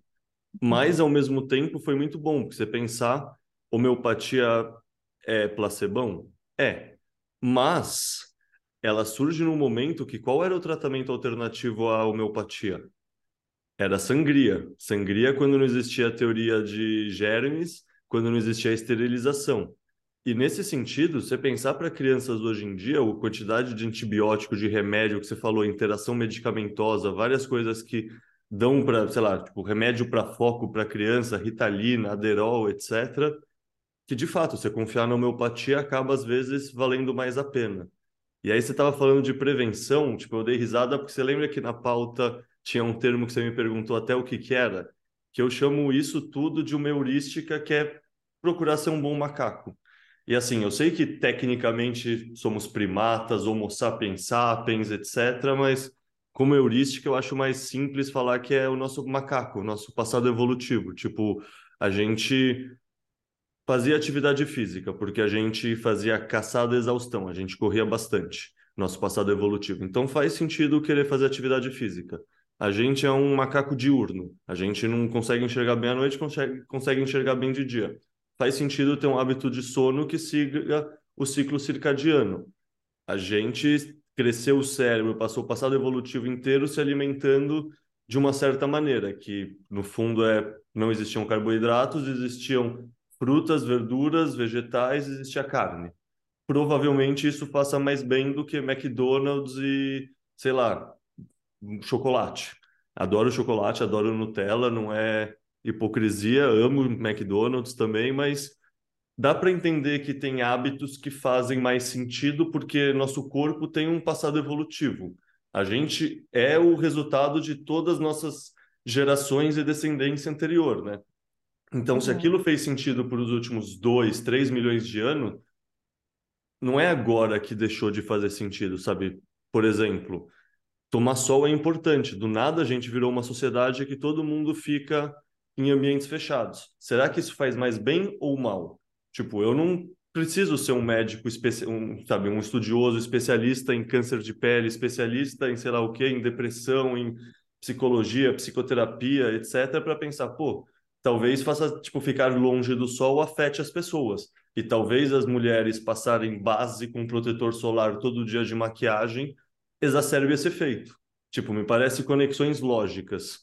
Então, sei lá, eu tô é. falando isso para meio que contextualizar, tipo, a visão que eu é. carrego, porque eu tô te falando dela porque agora, para a parte seguinte da pauta é justamente tirar dúvidas mais específicas de medicina, então quero deixar claro também meu viés. E meu viés é isso, é tipo uma medicina preventiva que evita, no meu ponto de vista, é, falso positivo, evita iatrogenia, né? Evita, sei lá, achar problema onde não tem. E também faço check-ups anuais, assim, eu tenho um clínico geral, eu também, tipo, fiz muito esporte quando eu era moleque no crescimento, então eu tenho um tipo de coração que sempre bate um pouquinho mais devagar. Eu não sei o nome. É, tipo, é uma arritmia, mas eu não sei o nome. Toda vez. É o que, cardia? Brade. Brade é, é de mais lento. Bradicardia. Mas é, é uma bradicardia fisiológica, não é um problema de saúde, não precisa é. se preocupar. É não, não, não me preocupo porque, assim, os três últimos check-ups gerais que eu fiz, o médico esqueceu que ele já tinha pedido para fazer, fiz eletrocardiograma, teste de esforço, etc. Já fiz, sei lá, e não achei nada. Mas é isso, tipo, no fundo sei lá, esse acompanhamento preventivo com exames, eu acredito muito. Eu acho que faz muito sentido você pegar um negócio quando ainda não está um problema latente. Quando está um problema latente, sei lá, com perdão do meu francês, é dedo no cu e gritaria. Vira um desespero para você resolver. Não... Cara, é. Sabe? E assim, é, é, o que você falou, eu, eu, eu concordo com as coisas que você disse. E são coisas que são tão simples que não tem graça. A pessoa não quer saber que precisa tomar 40 ml de água por quilo de peso corporal por dia. Ela quer acordar de manhã e tomar água com limão e fazer um mantra. Beber o resto da água durante o dia? Não. Não, o da água do limão para mim é espetacular, porque você pensar, é, o pessoal argumenta o quê? Argumenta que vai mudar o pH do sangue. Mas, Cáspita, o pH da boca é um, o pH do estômago é outro, o pH do sangue é outro. Tem um pH ótimo para cada parte do seu corpo. Você mudar não, o pH não. do seu sangue, você morre. Você morre. É, você está lá na UTI e o pessoal tentando corrigir teu pH. É, isso, é uma baboseira gigante, mas é justamente o, o, o, a vontade que a pessoa tem de estar num grupo seleto em que ela é superior aos outros por causa questão de ego, de, de querer ter uma autoestima. Então, ela tem acesso a um conhecimento e ela tem uma atitude de vida que ela considera que ela é mais iluminada, que ela é mais esperta, que ela tem mais valor, e, e aquelas pessoas seletas é, é, vira uma paixão que tem muito mais a ver com neuroses e melindres da, das pessoas, inseguranças, do que qualquer questão de saúde. Porque aí depois você fala para a pessoa, você está com escarlatina, você tem que usar antibiótico. Deus me livre usar antibiótico. Então morre igual um camponês, então, com febre reumática aí. Então é começar a negar o que é óbvio e começar a inventar coisas que, que não existem. E, e uh, é aquela chatice. Mas, enfim, é, é tão simples que é chato, as pessoas não querem fazer. Tem quanto meme? Quem aqui nunca viu o meme do cara? Ah, eu tenho uma péssima notícia para você, você está doente. Oh, não, meu Deus, eu vou morrer. Não, você pode se curar e ter uma vida maravilhosa se você fizer dietas e exercícios. Aí a pessoa de novo, eu vou morrer. Não tem, sabe? Todo mundo já viu esse. E é isso, cara. Quantas pessoas chegam no consultório e você fala, olha, o açúcar está alto, você tem que comer direito, você tem que fazer X, Y, Z, evita isso, faz isso. Nananã, nananã. Volta daqui a quatro meses. O cara volta mais gordo, coisando pior. Ai, mas eu não como nada. A pessoa faz a menor ideia do que ela faz da vida dela, não tem autocrítica, não tem conscientização. Vai lá, acha ruim que você não passou remédio, você está lá igual um desesperado, tentando fazer mudança de estilo de vida, em vez de entupir a pessoa de remédio as pessoas não querem. É, dá trabalho comer salada, dá trabalho escolher uma, uma batata inglesa em vez de fazer farofa, é, é, dá trabalho ter que planejar comida, dá trabalho ter que sair de casa fazer uma caminhada em vez de ficar sentado em casa. É, prefiro gastar o dinheiro. Não, não tenho dinheiro para academia, mas come pizza toda semana, pede iFood. Quando você vai ver, a pessoa gasta 500 reais por mês de iFood, mas não, faz uma academia, não vai num nutricionista. Acha caro comprar macarrão integral, compra miojo, que proporcionalmente é mais caro. E porque são decisões de vida da pessoa e o médico fica olhando e tá bom, assim, daqui a pouco eu vou te ver de novo e a gente vai ter que fazer outra coisa. É, é, é, é fácil no papel, na teoria, é fácil manter um estilo de vida saudável. O difícil é, principalmente no que você estava falando na, no, no, dia a dia de hoje, enfiado num cubículo, estressado, sem luz natural, com, com luz na cara o dia inteiro, na TV o dia inteiro, no celular o dia inteiro, é prazo, né, a vida né, que, que tem sido cada vez pior nesse sentido. Difícil é você conseguir falar não para essas coisas, pôr limite nessas coisas e fazer coisas que demandam compromisso, rotina, é, é, determinação, fazer coisas que você não gosta, porque precisa. E, e, não é questão de ser xiita e nunca mais pisar no McDonald's.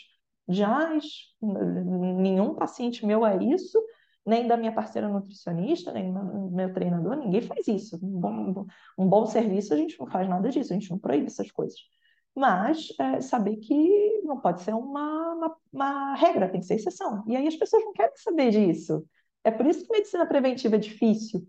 A gente adoraria que, você, é, que vocês ouvissem, cara, fruta não vai te dar câncer de fígado, come uma ameixa, pelo amor de Deus.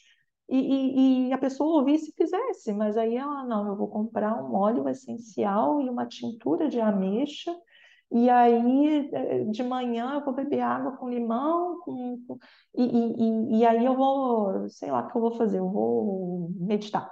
Cara, mas por que você comeu uma mexinha aqui, sabe? Porque é, é tão simples.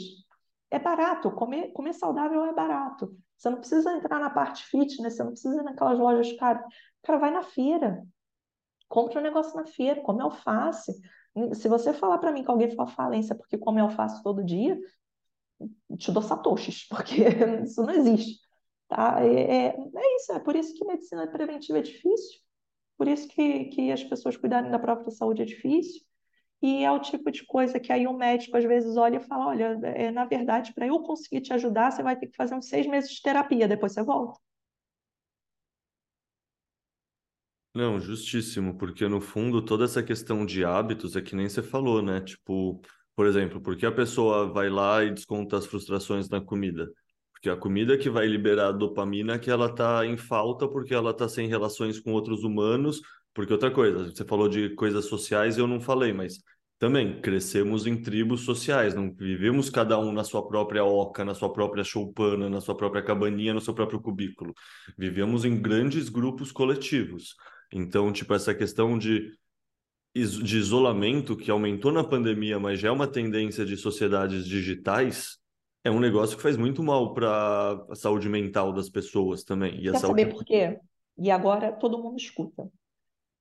Sociedades digitais, você bloqueia quem você quiser, você se enfia na tua bolha, você consome o conteúdo que você acha bom, você aceita só a verdade que você quer. Alguém discordou, vocês juntam em grupinho, cancelam, criticam, demonizam. você nunca mais tem que lidar com o contraditório. Quando você está numa cidade pequena, um Amish, finge que você é um Amish, você está lá no grupinho dos Amish.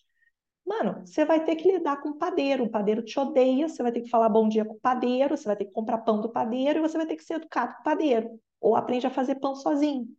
Mas você teve que sair de casa, você teve que desenvolver uma habilidade social, você, você, você, tem que ser criticado, você tem que prestar atenção no que, que você fala. Você... Quantas pessoas ficam aí na internet falando, vociferando coisas grosseiras uns com os outros e se acham máximo, mas não fala na cara, porque na cara o bicho pega. Na cara não tem coragem de se defender, na cara não tem coragem de argumentar. Na internet, por escrito, é tudo muito fácil. As pessoas estão muito fracas de espírito também pelo ambiente digital.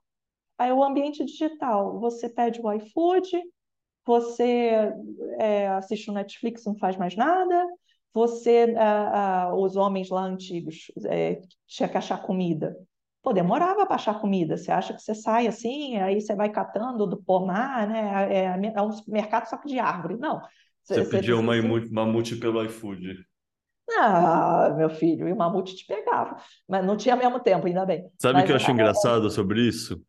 Imagina os caçadores-coletores. Ah, não, não tô com muito ânimo para ir caçar agora, eu tô sem o meu pré-treino. Morre aí, então, de fome. Então, é, tipo, as pessoas eram obrigadas a ser produtivas.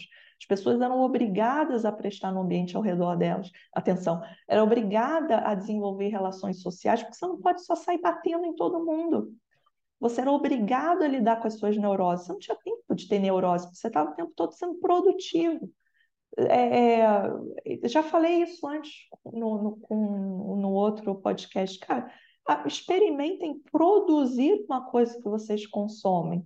Planta um vasinho de manjericão e cuida, vai lá catar o pulgão, rega, vai lá, descobre qual que é o fertilizante, se é sombra, se é sol, quanto de água, se é no prato, se é na terra.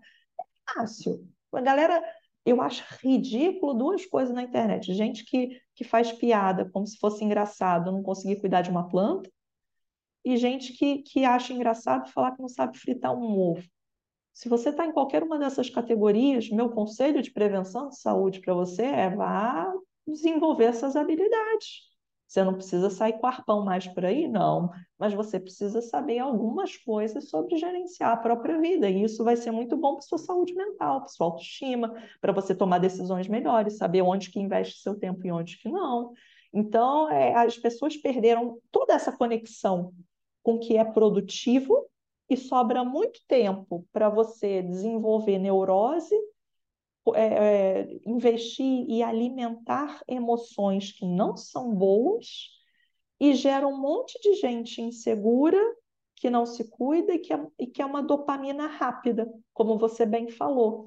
E é uma coisa que eu falo no, no, no pronto-socorro, quando eu atendo urgência, ou, ou enfim, pessoa está doente, está com febre. Aí eu falo, tá, você está com uma infecção bacteriana, são de 48 a 72 horas para o antibiótico fazer efeito e a febre ceder e você se sentir melhor. Se depois desse período não acontecer, você volta para a gente trocar o antibiótico e ver o que, que aconteceu. No dia seguinte, a cretina está lá de novo. É óbvio, você ainda está doente. Sua célula, seu, seu, seu sistema imunológico não é o iFood sua cura não está indo num motoboy para sua garganta. Entendeu? A sua célula não sabe que você mora num mundo de Amazon 20, é, Mercado Livre 24 horas, SEDEX 24, de WhatsApp. Sua célula está vivendo do jeito que a sua célula sempre viveu. E você não sabe mais lidar com espera. Você é um ansioso, inseguro, improdutivo em busca de dopamina. quanto mais você aceita viver desse jeito, pior vai ser sua saúde. É isso. É, tem um termo que eu, no fundo, eu sempre pensei que a sociedade atual tá, tipo, a gente pensa que a, a sociedade é muito drogada por conta de cocaína, de crack, etc. Para mim não, a maior droga e também não é nem o açúcar. Tipo, para mim a maior droga é o conforto. E aí eu aprendi um termo há um tempo atrás que é a tal da normose, que é justamente uma patologia que é induzida por tipo uma coisa que parece tranquila e confortável, só que você fica tanto tempo nisso que vai tipo realmente você tá virando mole, virando um pudim, você não tá enfrentando agentes estressores que estimulam as coisas a, sabe, você que, que, que é um músculo se não uma reação ao esforço? Você ficar parado, o músculo não constrói. O músculo é uma reação a um desconforto. E a uhum. gente, como sociedade, está sempre tão no conforto que não rola mais esse desenvolvimento. É todo mundo muito. É tudo mais etéreo, é tudo mais instantâneo. Se não é instantâneo, a gente não tem paciência, a gente não tem perseverança, né? A gente não foge. tem mais disciplina. A gente foge.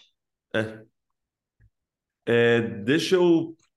No fundo, a gente agora vai começar uma lista de várias e várias perguntas. Olha, mas eu você... acho que muita coisa aí já foi, muita coisa aí já foi também, né? Passamos pelo menos assim, tangencialmente. a abertura foi, é. Pelo sim, sim, não, assim, passamos introdutório.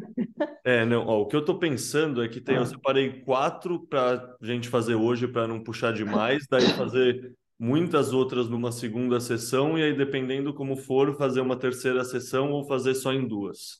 Tá. Mas então só para fazer essas um pouco mais específicas. É, eu vou basicamente te perguntar temas, e aí você falar que você.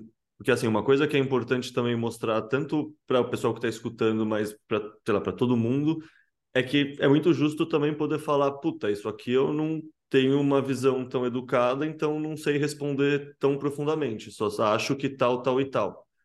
Sim. Daí o primeiro tema, no fundo, a gente falou por cima, mas eu queria que você especificasse mais, que eu imagino que você manje mais do que eu.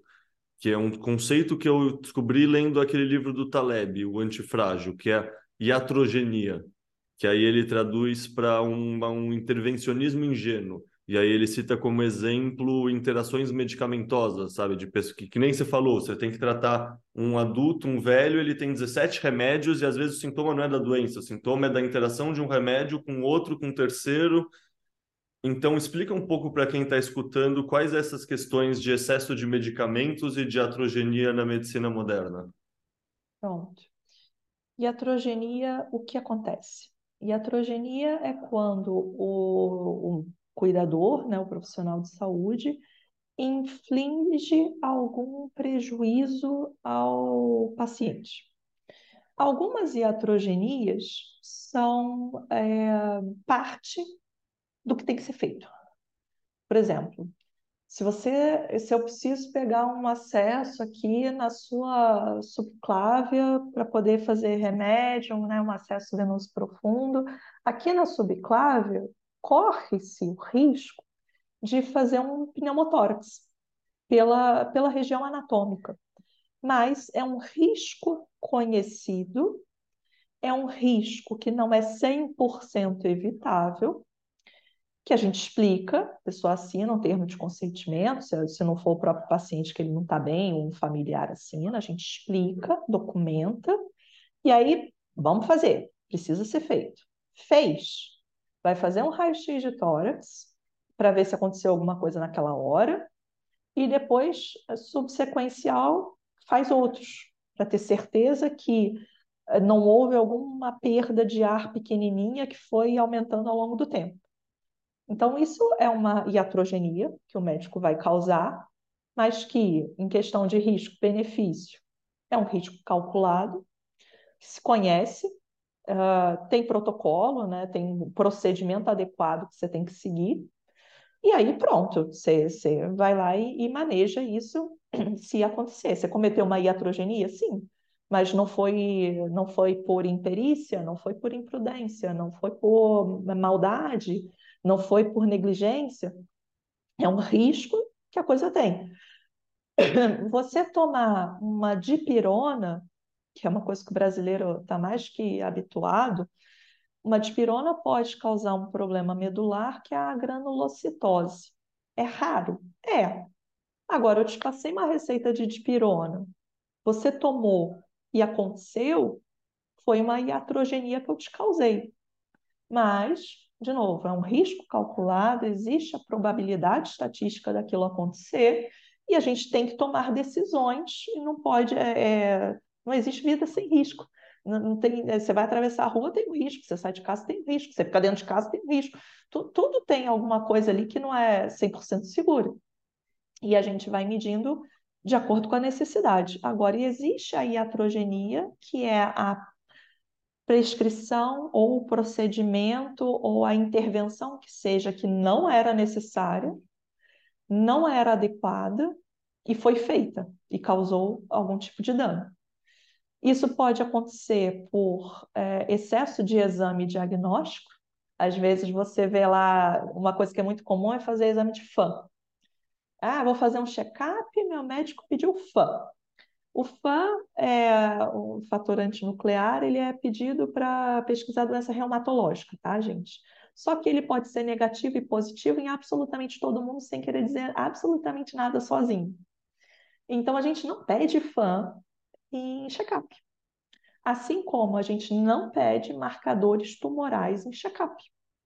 Não se pede porque eles não dão diagnóstico eles não orientam a conduta de, de tratamento, não podem ser avaliados sozinhos e não são exames de triagem. Ou seja, digamos que você foi lá e deu um FAM positivo. Aí você vai submeter a pessoa a fazer exames invasivos, um estresse psicológico, é, a pessoa vai querer tomar remédio, e aí vai vir um, uma suspeita diagnóstica errada, infere um diagnóstico errado, às vezes, acha que é uma coisa porque o fã deu positivo e não era. E aí você está causando iatrogenias por excesso de exame, por é, é, intervenções que não precisava. Ah, eu quero, é, é, eu quero, sei lá, eu quero aumentar a minha libido. Eu quero ser o, o maioral da libido. Aí eu não precisava, não tinha nada errado com a pessoa. Aí o médico vai lá e faz não sei o que de medicação. E aí a pessoa fica com outro problema. Ela não precisava ter efeito colateral, iatrogenia. Então, é, antibiótico para gripe vai causar ali uma, uma diarreia, uma cárie no dente, é, enfim, iatrogenia. São a, a iatrogenia é tudo que a gente interfere na vida da pessoa que causa um, um prejuízo. Tem as que são esperadas, conhecidas e, e, inevitáveis, e tem as que são absolutamente desnecessárias. E aí, variando ali de imperícia, né, ou da, da, da pessoa que está fazendo, ou, ou mesmo desleixo, né, tipo, vou te passar aqui um monte de manipulado, porque você quer prevenção de saúde, eu vou tomar 40 mil fitoterápicos para ser a pessoa mais produtiva do mundo e saudável, e aí você faz uma hepatite. É uma iatrogenia. Então é isso que é iatrogenia. É, e aí perdi o resto da pergunta. É, o resto da pergunta era justamente que excessos de medicamento podem gerar iatrogenia, inclusive essa parte de interação entre vários medicamentos. Se eu, não, se eu me lembro bem, e aí isso é coisa que eu li no livro do Taleb, não lembro se é três ou quatro, mas que supostamente quando você faz teste para aprovar remédio, você não está testando ele num, sabe, você não faz experimentos com interação com outros dez remédios, você faz com mais um ou com mais dois dos mais comuns. Então, tipo, mesmo como esses remédios diferentes estão agindo no nosso organismo, tipo, talvez eles não estejam agindo bem, talvez eles estejam reagindo de maneiras que a gente nem tenha um controle então, é, esse é um dos motivos, inclusive, que eu penso bastante nessa lógica do bom macaco, é evitar, sabe, eu, eu não tomo remédio, assim, tipo, eu tento fazer tudo com hábitos em vez de mitigar por remédio, assim, uma ou duas vezes por ano eu tenho uma enxaqueca, daí eu tomo uma neusaldina só e já resolve. Tá. Mas justamente tá. querendo evitar essa questão de que, sei lá, eu lembro, não lembro o dado que o Taleb fala nesse capítulo do livro, mas que iatrogenia é um dos principais fatores de fatalidade em hospitais, e isso está sim associado com o uso excessivo de medicamentos. Então, o segundo ponto da pergunta é o uso excessivo de medicamentos e essa interação entre eles. Pois bem, uh, uso excessivo de medicamentos tem muito a ver justamente assim, é, é, problemas que vão se acumulando.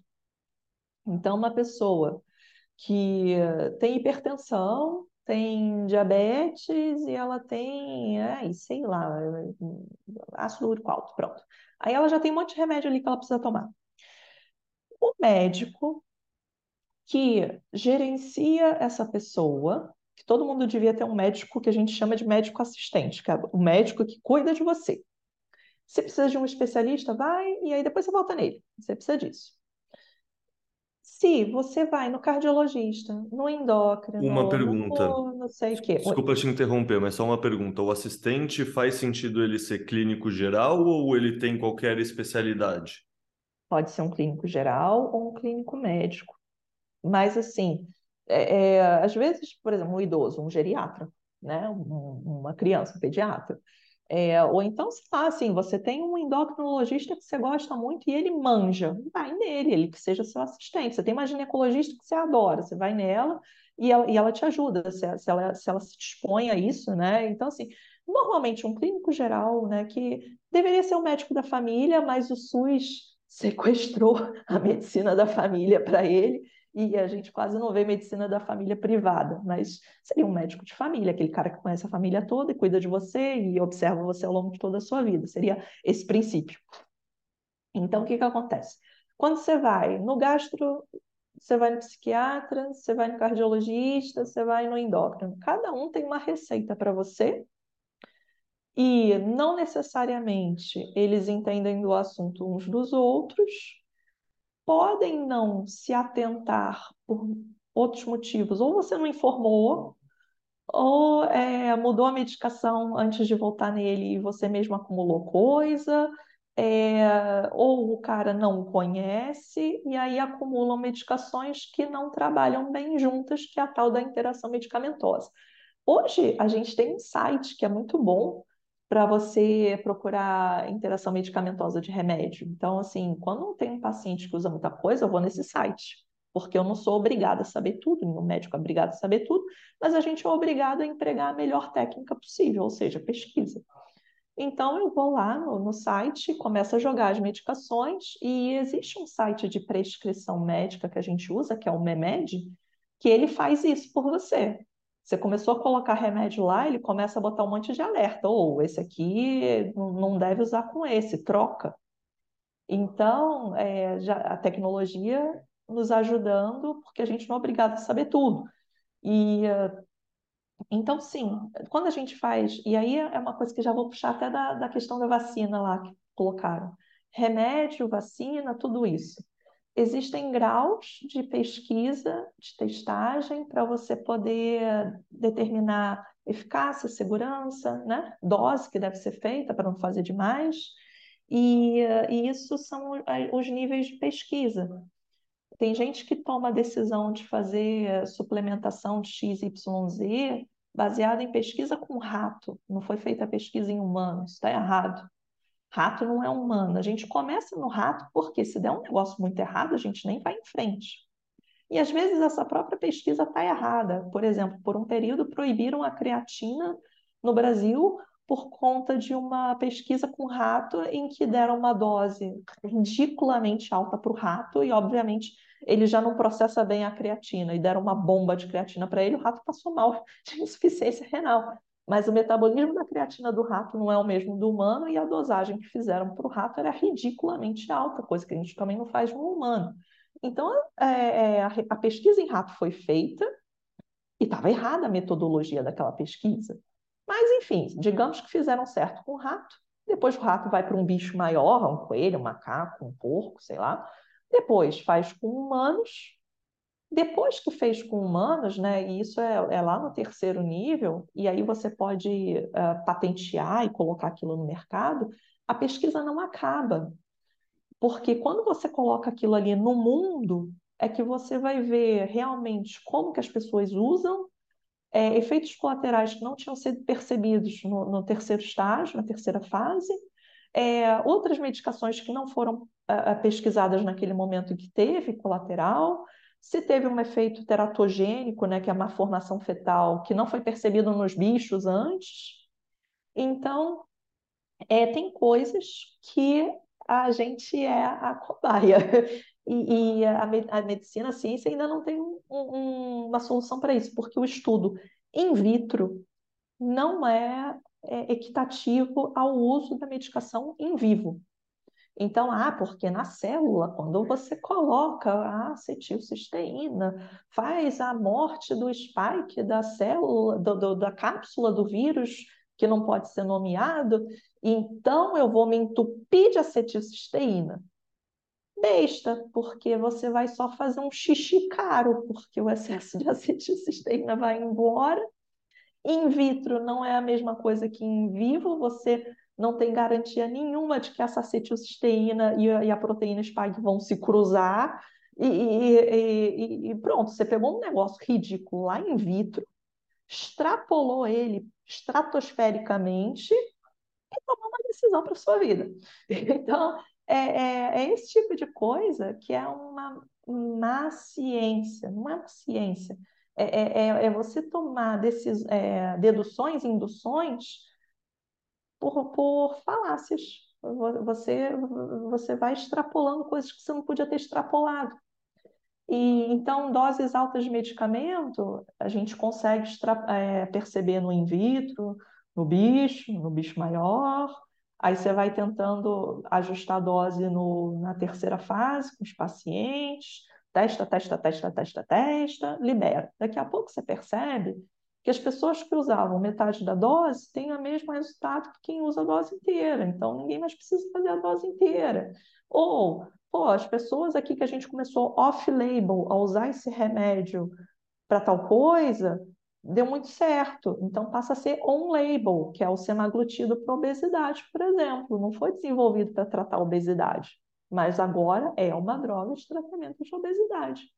Então, a, a, não é uma linha reta, não é se A mais B é C. Não existe isso. Medicina é muito difícil por isso.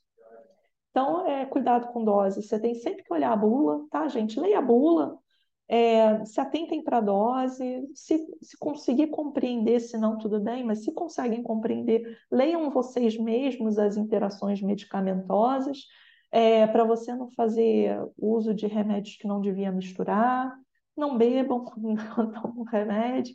E é, é isso. É, acho que também ressaltar que já, já ressaltamos muito, mas só para encaixar a questão dos hábitos também, né? Evitando, conseguindo, por exemplo, não precisar um remédio para pressão alta porque você vai estar tá fazendo atividade física, é melhor. O tipo, consertar é... via hábitos é melhor do que via remédio. Quanta gente vem assim, a minha libido está baixa, meu desenvolvimento no treino não está bom, eu quero fazer reposição de testosterona. Aí, pô, você vai ver, a pessoa não dorme, não, não come bem, faz treino errado. É, só dele perder peso, comer direito, ajustar o treino, melhorou a relação dele com ele mesmo, melhorou a libido, percebeu que não tem testosterona baixa porque o problema não era esse, e percebeu que perdendo gordura, treinando, comendo bem, dormindo certo, bebendo água, a testosterona aumenta.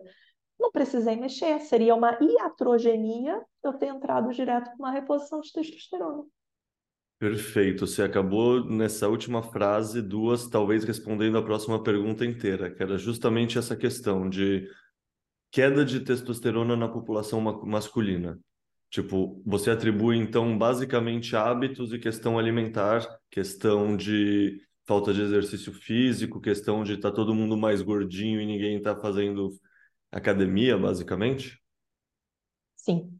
É, quanto mais hábitos é, saudáveis, é, se exercitar, se expor à luz solar, obedecer o seu ritmo circadiano, né, a, a, as necessidades do ser humano, como você bem colocou lá atrás, é, boa saúde mental, é, ter um equilíbrio de vida, ter um equilíbrio de composição corporal, se alimentar bem, evitar excessos, bebida alcoólica, drogas. É, é, quanto mais você se dedica a ter um corpo saudável, melhor vai ser a sua própria produção de testosterona. Assim como uh, acontece com o colesterol, assim como acontece com o açúcar no sangue, a glicemia, é, é, o parâmetro hormonal também responde a isso. Um homem mais gordo, mais sedentário, que, que está com vitamina D baixa, não se exercita, essa pessoa pode ter menos testosterona, quando tem mais gordura corporal, pode fazer mais estradiol e fica desbalanceado, e, e isso gera outras consequências. e, e vai, vai se arrastando. O corpo responde à forma como a gente trata ele. Muito paciente que vem com queixa desse sentido não precisa de absolutamente remédio nenhum, mas precisa de uma coisa que é muito importante, que é a expertise do profissional de saúde, que é uma coisa que é difícil, como a gente já falou, é difícil de você pegar todos esses conhecimentos sozinho. Fisiologia não é fácil, farmacologia não é fácil, é, é, é, bioquímica não é fácil. Então, é, não é esperado, eu não espero que uma pessoa leiga saia por aí fazendo tudo certo, mas eu espero que ela saiba procurar alguém que vá orientar da forma correta, que ela saiba onde procurar, assim como eu sei onde procurar a informação que eu preciso para tratar bem meus pacientes. É, e pergunta, eu já ouvi coisas falando, agora não lembro se era na comida, se era na proteína de soja, talvez, que também tem uma relação com alimentação ou de algumas coisas de hábitos com homens tendo mais acesso a estrógeno e isso também colaborando para os homens estarem mais afeminados, mais com tetinha, sabe? Homens mais femininos como um todo. Você já ouviu falar alguma coisa nisso que você põe alguma credibilidade? Isso foi uma questão eh, levantada principalmente porque começaram a estudar as isoflavonas e os fitoestrógenos para tratamento, por exemplo, de mulheres na menopausa, porque é, a, gente, a gente procura né, maneiras de poder ajudar as mulheres na menopausa que não sejam hormonais, porque algumas mulheres não podem fazer uso né, da, do, dos hormônios. Então, a gente precisa ter opções não hormonais, ou que sejam hormonais mais saudáveis. E, e aí levantou-se essa bandeira, porque se A, B, então C e foi embora. É, e assim, é, não, é, é, já tem bastante, tem livro já, assim, tem autor, tá tudo bonitinho explicado que não. Não, não, não, é, assim, não é porque você comeu sei lá o que com soja que você ficou desse jeito. É a mesma coisa daquela pessoa que foi é, é, entornar todas as garrafas que viu no bar e, e botou a culpa na, no, no, no, podrão que comeu depois e passou mal, entendeu?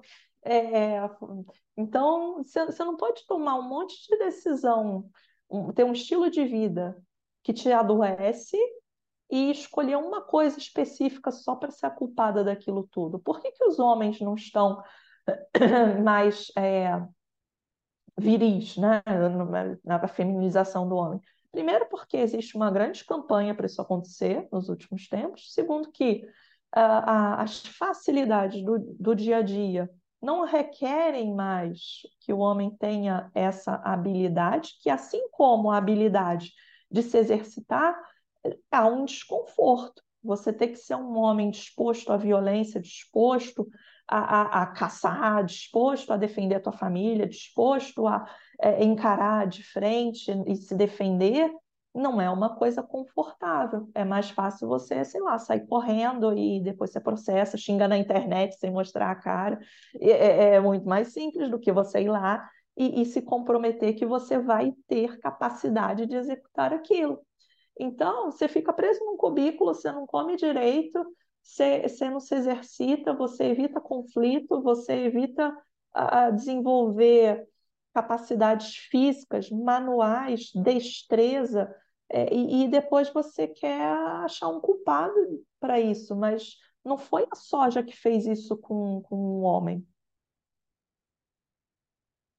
Boa. É, agora pergunta de uma dor que acho que já vi muitos amigos meus médicos reclamando também. É, o Dr. Google. O Dr. Google, você acha que ajuda ou atrapalha mais os pacientes? E agora que existe o Dr. ChatGPT, no ponto de vista dos pacientes, você acha que isso acaba sendo mais positivo ou negativo? São ferramentas. Ou seja, a pessoa tem que saber usar. Se eu, se eu dou um martelo para minha filha para ela ir martelar alguma coisa, ela vai voltar aqui toda roxa. então, é, vai dar errado. Então, o que, que acontece? As pessoas não sabem fazer pesquisa direito. A, a, é, além da necessidade de filtrar informação, que requer que você tenha alguma base de conhecimento boa anterior, você precisa saber fazer a sua pesquisa. Se você jogar assim, causas de dor de cabeça, putz, é, é, quantos, é, todas as páginas do Google, pronto, o Google inteiro aparece, porque dor de Todo cabeça é mundo... Dor de cabeça, tumor no cérebro. Aí você já vai para o tumor no cérebro, você já vai porque a testosterona está baixa também da dor de cabeça. É, faltou água com limão, é, é, é espírito opressor, é, sei lá o que aconteceu com você, é o capitalismo que te deixou com dor de cabeça. É, é, dor de cabeça é o sintoma mais comum no mundo. Então você joga lá causas de dor de cabeça, você está lascado. Você tem que pensar assim, não, é, é causas de dor de cabeça após gripe. Sei lá, Aí, ah, sinusite. Você pode estar com uma sinusite, você teve gripe e juntou meleca aqui. Beleza, eu vou no médico para ver se eu estou com sinusite. E, aí, então, assim, você tem que conseguir concatenar algumas ideias para sua pesquisa ficar boa. O chat GPT, é, eu gosto de usar, honestamente, gosto de usar ele, tem sido muito, muito bom, assim, para facilitar a minha vida de, de estudo, de pesquisa. Mas eh, eu já sou uma pessoa mais calejada em procura de artigo. Porque você pega um artigo ruim, igual o do rato que morreu lá de insuficiência renal por causa da creatina. A gente sabe que a creatina não vai causar uma insuficiência renal no ser humano saudável. A gente sabe disso por 40 mil outras pesquisas. Se você pegar aquela e botar no, no Google, no, no chat GPT e pedir para resumir para você, a informação que você vai ter vai ser horrível. Então, pessoa tem que aprender a, a, a aprender. É, é, difícil, porque ninguém ensina isso.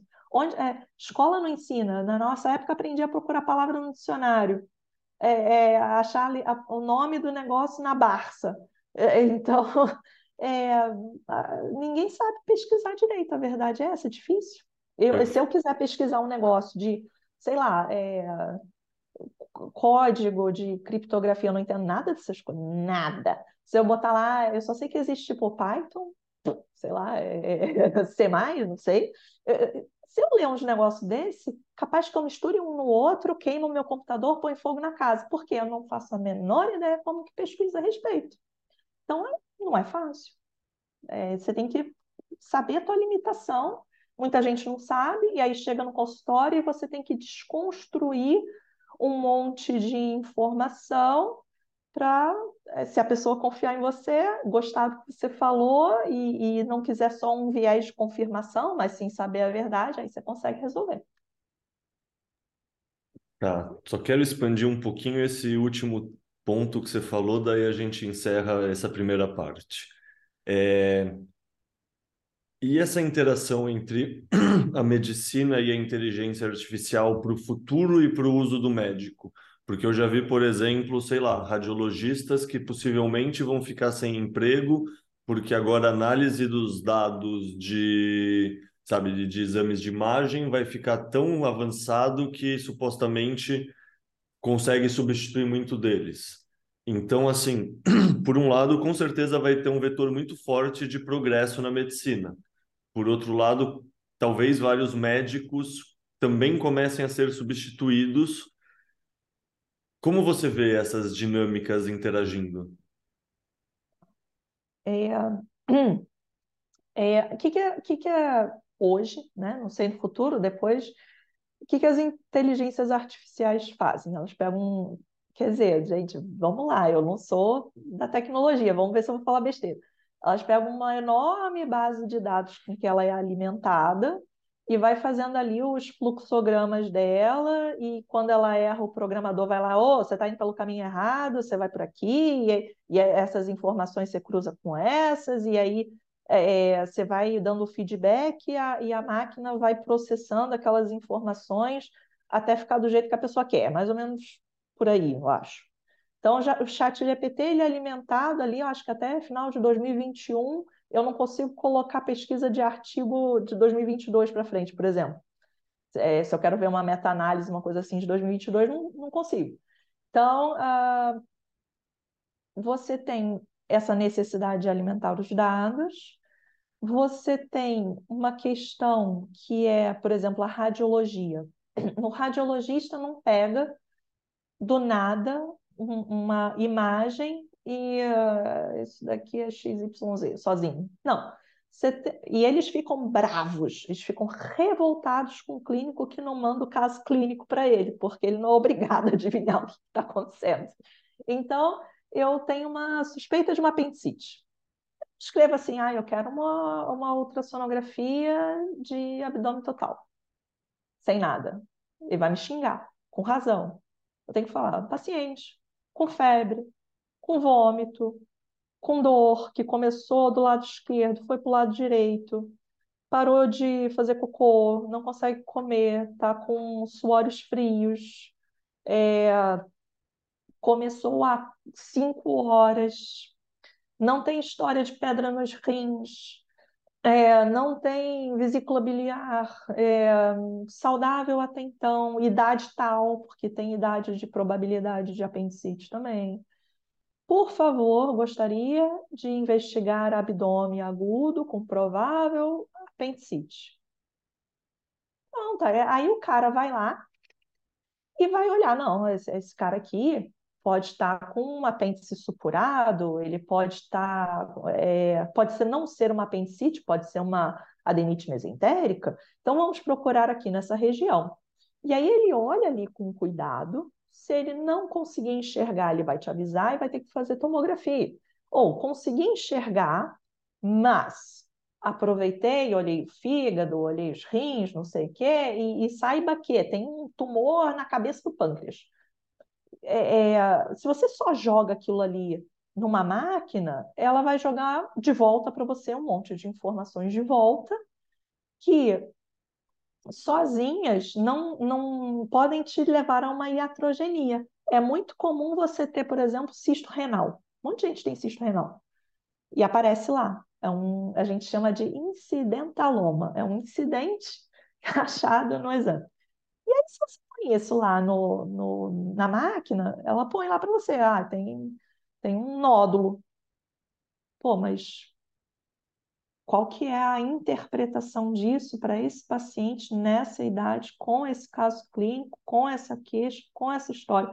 A máquina não consegue, por si, adquirir todos esses dados, certo? O paciente não vai sentar lá e saber o que escrever na máquina sobre o que, que ele tem, porque o paciente não sabe o que procurar. Então, a máquina, por mais que ele digite lá, ela pode não perguntar tudo que precisa ser perguntado, porque dentro do fluxograma lá, do algoritmo dela, não entrou determinada parte, sei lá. Então, você precisa de um fator humano que esteja examinando fisicamente, palpa, que olha, que examina, que conversa, que olha para a cara da pessoa, captar uma mentira. É, é, a pessoa às vezes não quer contar o que realmente aconteceu porque tem vergonha ou porque, sei lá, não acha que é importante. E aí, você colocando isso numa máquina que não tem a capacidade de criar a informação sozinha, você tem uma tendência grande a erro. E aí você pode entrar nessas iatrogenias de fazer mais exame, de fazer procedimentos necessários, de, ai meu Deus, tem um nódulo no rim aqui e ele é, hipogê, é hipoecogênico, então vamos operar. Eu não precisava ter feito absolutamente nada. E se não, vai ser o mesmo procedimento que seria humano. Olha, tem isso aqui, vai ter que investigar melhor. Tá bom. Ganhou-se tempo? Não. Gastou menos dinheiro? Imagino que não, porque um chat GPT desse vai custar é, 21 milhões de Bitcoin. Mas é, é, porque ele vai ter que se alimentar todo dia. Né? Então, eu não acho que o fator humano possa ser substituído na medicina, inclusive na parte de tratamento porque muitas vezes o teu tratamento está todo by the book, só que a pessoa não está bem com ele. E você vai ter que mexer, e você vai ter que fazer coisa que é off-label, que é coisa que você observou em outras pessoas, que deu certo e resolveu, e que não é o tratamento padrão. Isso, criar informações novas, é conseguir interpretar coisas subjetivas, na minha concepção, é uma coisa que inteligência artificial não tem essa capacidade se tiver, não é uma coisa que possa ser fiável, e a gente já tem meios hoje, sistemas de fazer essas revisões humanas para captar falhas humanas, que uma máquina, é, é, é, ela por si só trabalhando daquele jeito, como que ela vai saber que ela mesma errou? Não sei. Então, assim, para mim, não. Não, o que você está falando fez muito sentido para mim, lembrando de um outro livro do Taleb, que é aquele A Lógica do Cisne Negro, que fala, no fundo, justamente isso, que, tipo, todo modelo que a gente faz, isso na medicina, inclusive, por exemplo, tipo, por que a temperatura certa é 36 e alguma coisa? Porque você pega uma estatística de não sei quantas pessoas e faz uma, joga todos os dados, vai sair uma média, vai sair uma curva normal. Só que a curva normal está desprezando uma infinidade, muito menos do que compuseram a curva, mas diversos pontos que estão fora da curva. Então, às vezes tem uma curva normal aqui, você é o ponto que está aqui. Isso numa coisa que vai pensar só em médias, vai te limpar como ruído e não vai entender que para você talvez ter 37 de temperatura seja o normal e não seja que você esteja febril, por exemplo. Isso talvez mude alguma coisa. Então fez total sentido para mim. Muda, muda sim, muda muito. É, quantas vezes a pessoa chega e fala, meu filho está quente. Ah, mas aí está com 37, não é febre. Mas o meu filho nunca fica com 37. Ele está sempre ali no 35. Então, na percepção daquela mãe, aquilo não é normal, porque o filho dela nu- nunca fica daquele jeito que está hoje. Eu, eu vou fazer o quê? Dane-se, porque de 35 a 37 é normal. Ignora, vai embora. Não. A gente ouve a queixa, percebe a preocupação, olha para a cara da pessoa, entendeu? E, e- e isso é um, um valor, e é por isso que ser médico é difícil, senão qualquer imbecil podia ser médico. Já tem imbecil que é médico, então, se tem esse essa tentativa de você selecionar os melhores, ainda tem gente idiota. Então, imagina se você põe só é, é, é sempre desse jeito aqui e acabou. Pô, não é, é aquilo que eu falei lá no começo. O corpo é um universo, são 20 universos de um universo. É ui, difícil. Eu esqueci a palavra de novo, mas é tudo que a gente discutiu no começo sobre a questão da consulta ser bem feita e como isso faz a diferença e como, no fundo, uma inteligência artificial não vai ter essa conexão com outro ser humano para saber ler ele, né? Amnésia, Anamnese. amanese, Anamnese. anamnese. Bom, é por isso que eu não lembro essa palavra. E outra coisa, se, a- se a pessoa pode até ter gente assim que confia mais colocar é, é, uma máquina, né? Eu quero exame, eu, eu gosto de ver o exame, os números no exame. Então, claro, tem gente que gosta de ver papel, dado. E, eh, mas, mas assim, é, o que a gente vê, as pessoas gostam do contato humano. É, e, e, ah, o, qual que é o significado de anamnese? É a reminiscência, é a recordação. Você está contando uma história. Você, gosta de contar a história para uma máquina? Você chega aí na frente do computador e fica, ah, GPT, meu dia hoje foi assim. Você, você não quer, você não faz essa conexão com o chat GPT. Você vai contar para tua família, teu amigo. É, é, é, e isso vai te trazer conforto o é, isso vai ajudar no teu tratamento, porque você, alguém prestou atenção, passou credibilidade, passou confiança, então deve estar certo. Aí você escreveu lá no computador, ah, eu tô com dor de cabeça, é tumor no cérebro. Você fica preocupado? Pode até ficar, mas você vai procurar alguém para confirmar, não vai? Você não vai, "Ah, estou convicto, vou morrer amanhã. Não, você, fica preocupado e vai procurar o quê? Uma pessoa. Você, precisa da, da a relação humana, ela, ela não, não, não acredito que nunca vá, e se for substituída, é o fim do humano. Boa. Bom, a gente já está aqui tranquilamente há mais de duas horas, mesmo com a interrupção, eu editando vai dar mais de duas horas, então vamos passar a régua nesse e deixar o resto para a parte. Sendo bem sincero, acho que vai ser parte 2, 3 e talvez, talvez passe, porque ó, tem sete páginas na pauta, a gente terminou a primeira. Ai, nossa. Assim, eu espero ter dado respostas Eu acho que foi maravilhoso. Eu acho que a galera Ah. vai adorar. E, tipo assim, a gente passou por cima de vários desses outros pontos que agora, que no fundo o que eu diria é que essa primeira página da pauta é um- são- eram perguntas mais abertas. Agora vai ser essa coisa mais, cada pergunta é 5, 7, 10 minutinhos, assim. Pelo menos Show. quando eu pensei na pauta estava assim. Mas então, só para dar o spoiler para quem está escutando, que provavelmente sentiu falta, é, assuntos como leite cru, é, cannabis, grounding, exposição a frio e calor, como sauna e como criogenia, é, homeopatia, carnívora, homeopatia. homeopatia, sol nas bolas, todas essas coisas que o bitcoinheiro gosta, vai estar no segundo episódio.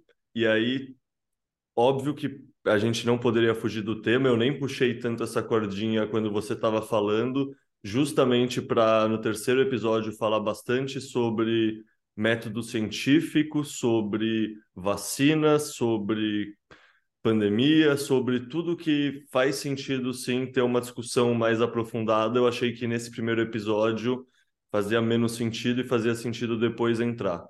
Daí, com certeza é uma coisa que a galera vai, tipo, ter ouvido até aqui pensado, puta, quando eles vão falar da vacina? Quando eles vão falar da vacina? Então, É, e, e, assim, eu acho que eu peguei um tempo para falar de mim, mas, de novo, relação de confiança e credibilidade. Se você ouviu essa parte, você acha que, pô, essa mulher é muito louca, não vou não. Você, ignora o resto, né? Porque aí você, não quer saber o que eu tenho para dizer e, e evita não, te essa é a parte mais Então, importante. Essa é a parte mais é, importante. Todo podcast que eu faço, a primeira coisa é a apresentação do convidado, e se durar meia hora, 40 minutos, no final das contas, sempre acabam sendo podcasts muito mais legais. Sendo bem é, sincero, eu acho que vai ficar muito boa essa vem a série. resposta, né? Então, assim, a, a minha história é essa, os meus vieses de vida são esses, é de uma pessoa que é um pouco rebelde, é uma pessoa que eu sou uma pessoa eh, bem-humorada, sou meio palhaça e, e eu gosto de, de fazer meu próprio caminho também, não sou uma pessoa de ficar no algoritmo. Claro que eu obedeço as coisas que fazem sentido e eu estudo as coisas que fazem sentido para poder ter método. Então, assim, se vocês acharem né, que, que é isso que vocês querem ouvir, querem ouvir mais de mim, a gente vai ter. Tem muita pergunta, né? Tem muita pergunta legal. E eh, é, fico muito feliz de poder participar e de volta, né? Assim, fiquei tanto tempo sem ter que conversar, porque é difícil, né? Médico que, que sai disso. Então, é, vai ser muito bom. Fico animada, já peguei para ler. Peguei meta-análise de grounding para ler já, viu? Então, trazer informações Pô, boas. maravilhoso. Vai ser legal, vai ser legal. Pô, muito obrigado, então, doutora Cecília. É, quem quiser os contatos dela vai estar na descrição também, mas é que nem a gente falou, é arroba doutora DR, né? Não tem DRA, É, é só DR. Cecília não. Desculpa, já Não tinham? coube. Não, não coube. Ele não deixava o caractere do arroba. Ah, que chato. Bom, faz parte, não, não, não faz falta também. DR Cecília Isque. Podem me chamar, eu respondo. Se eu não respondo, depois eu olho e chama de novo se eu esqueci. É, Foi um prazer, obrigada pelo convite, foi muito legal. E eh, vamos lá,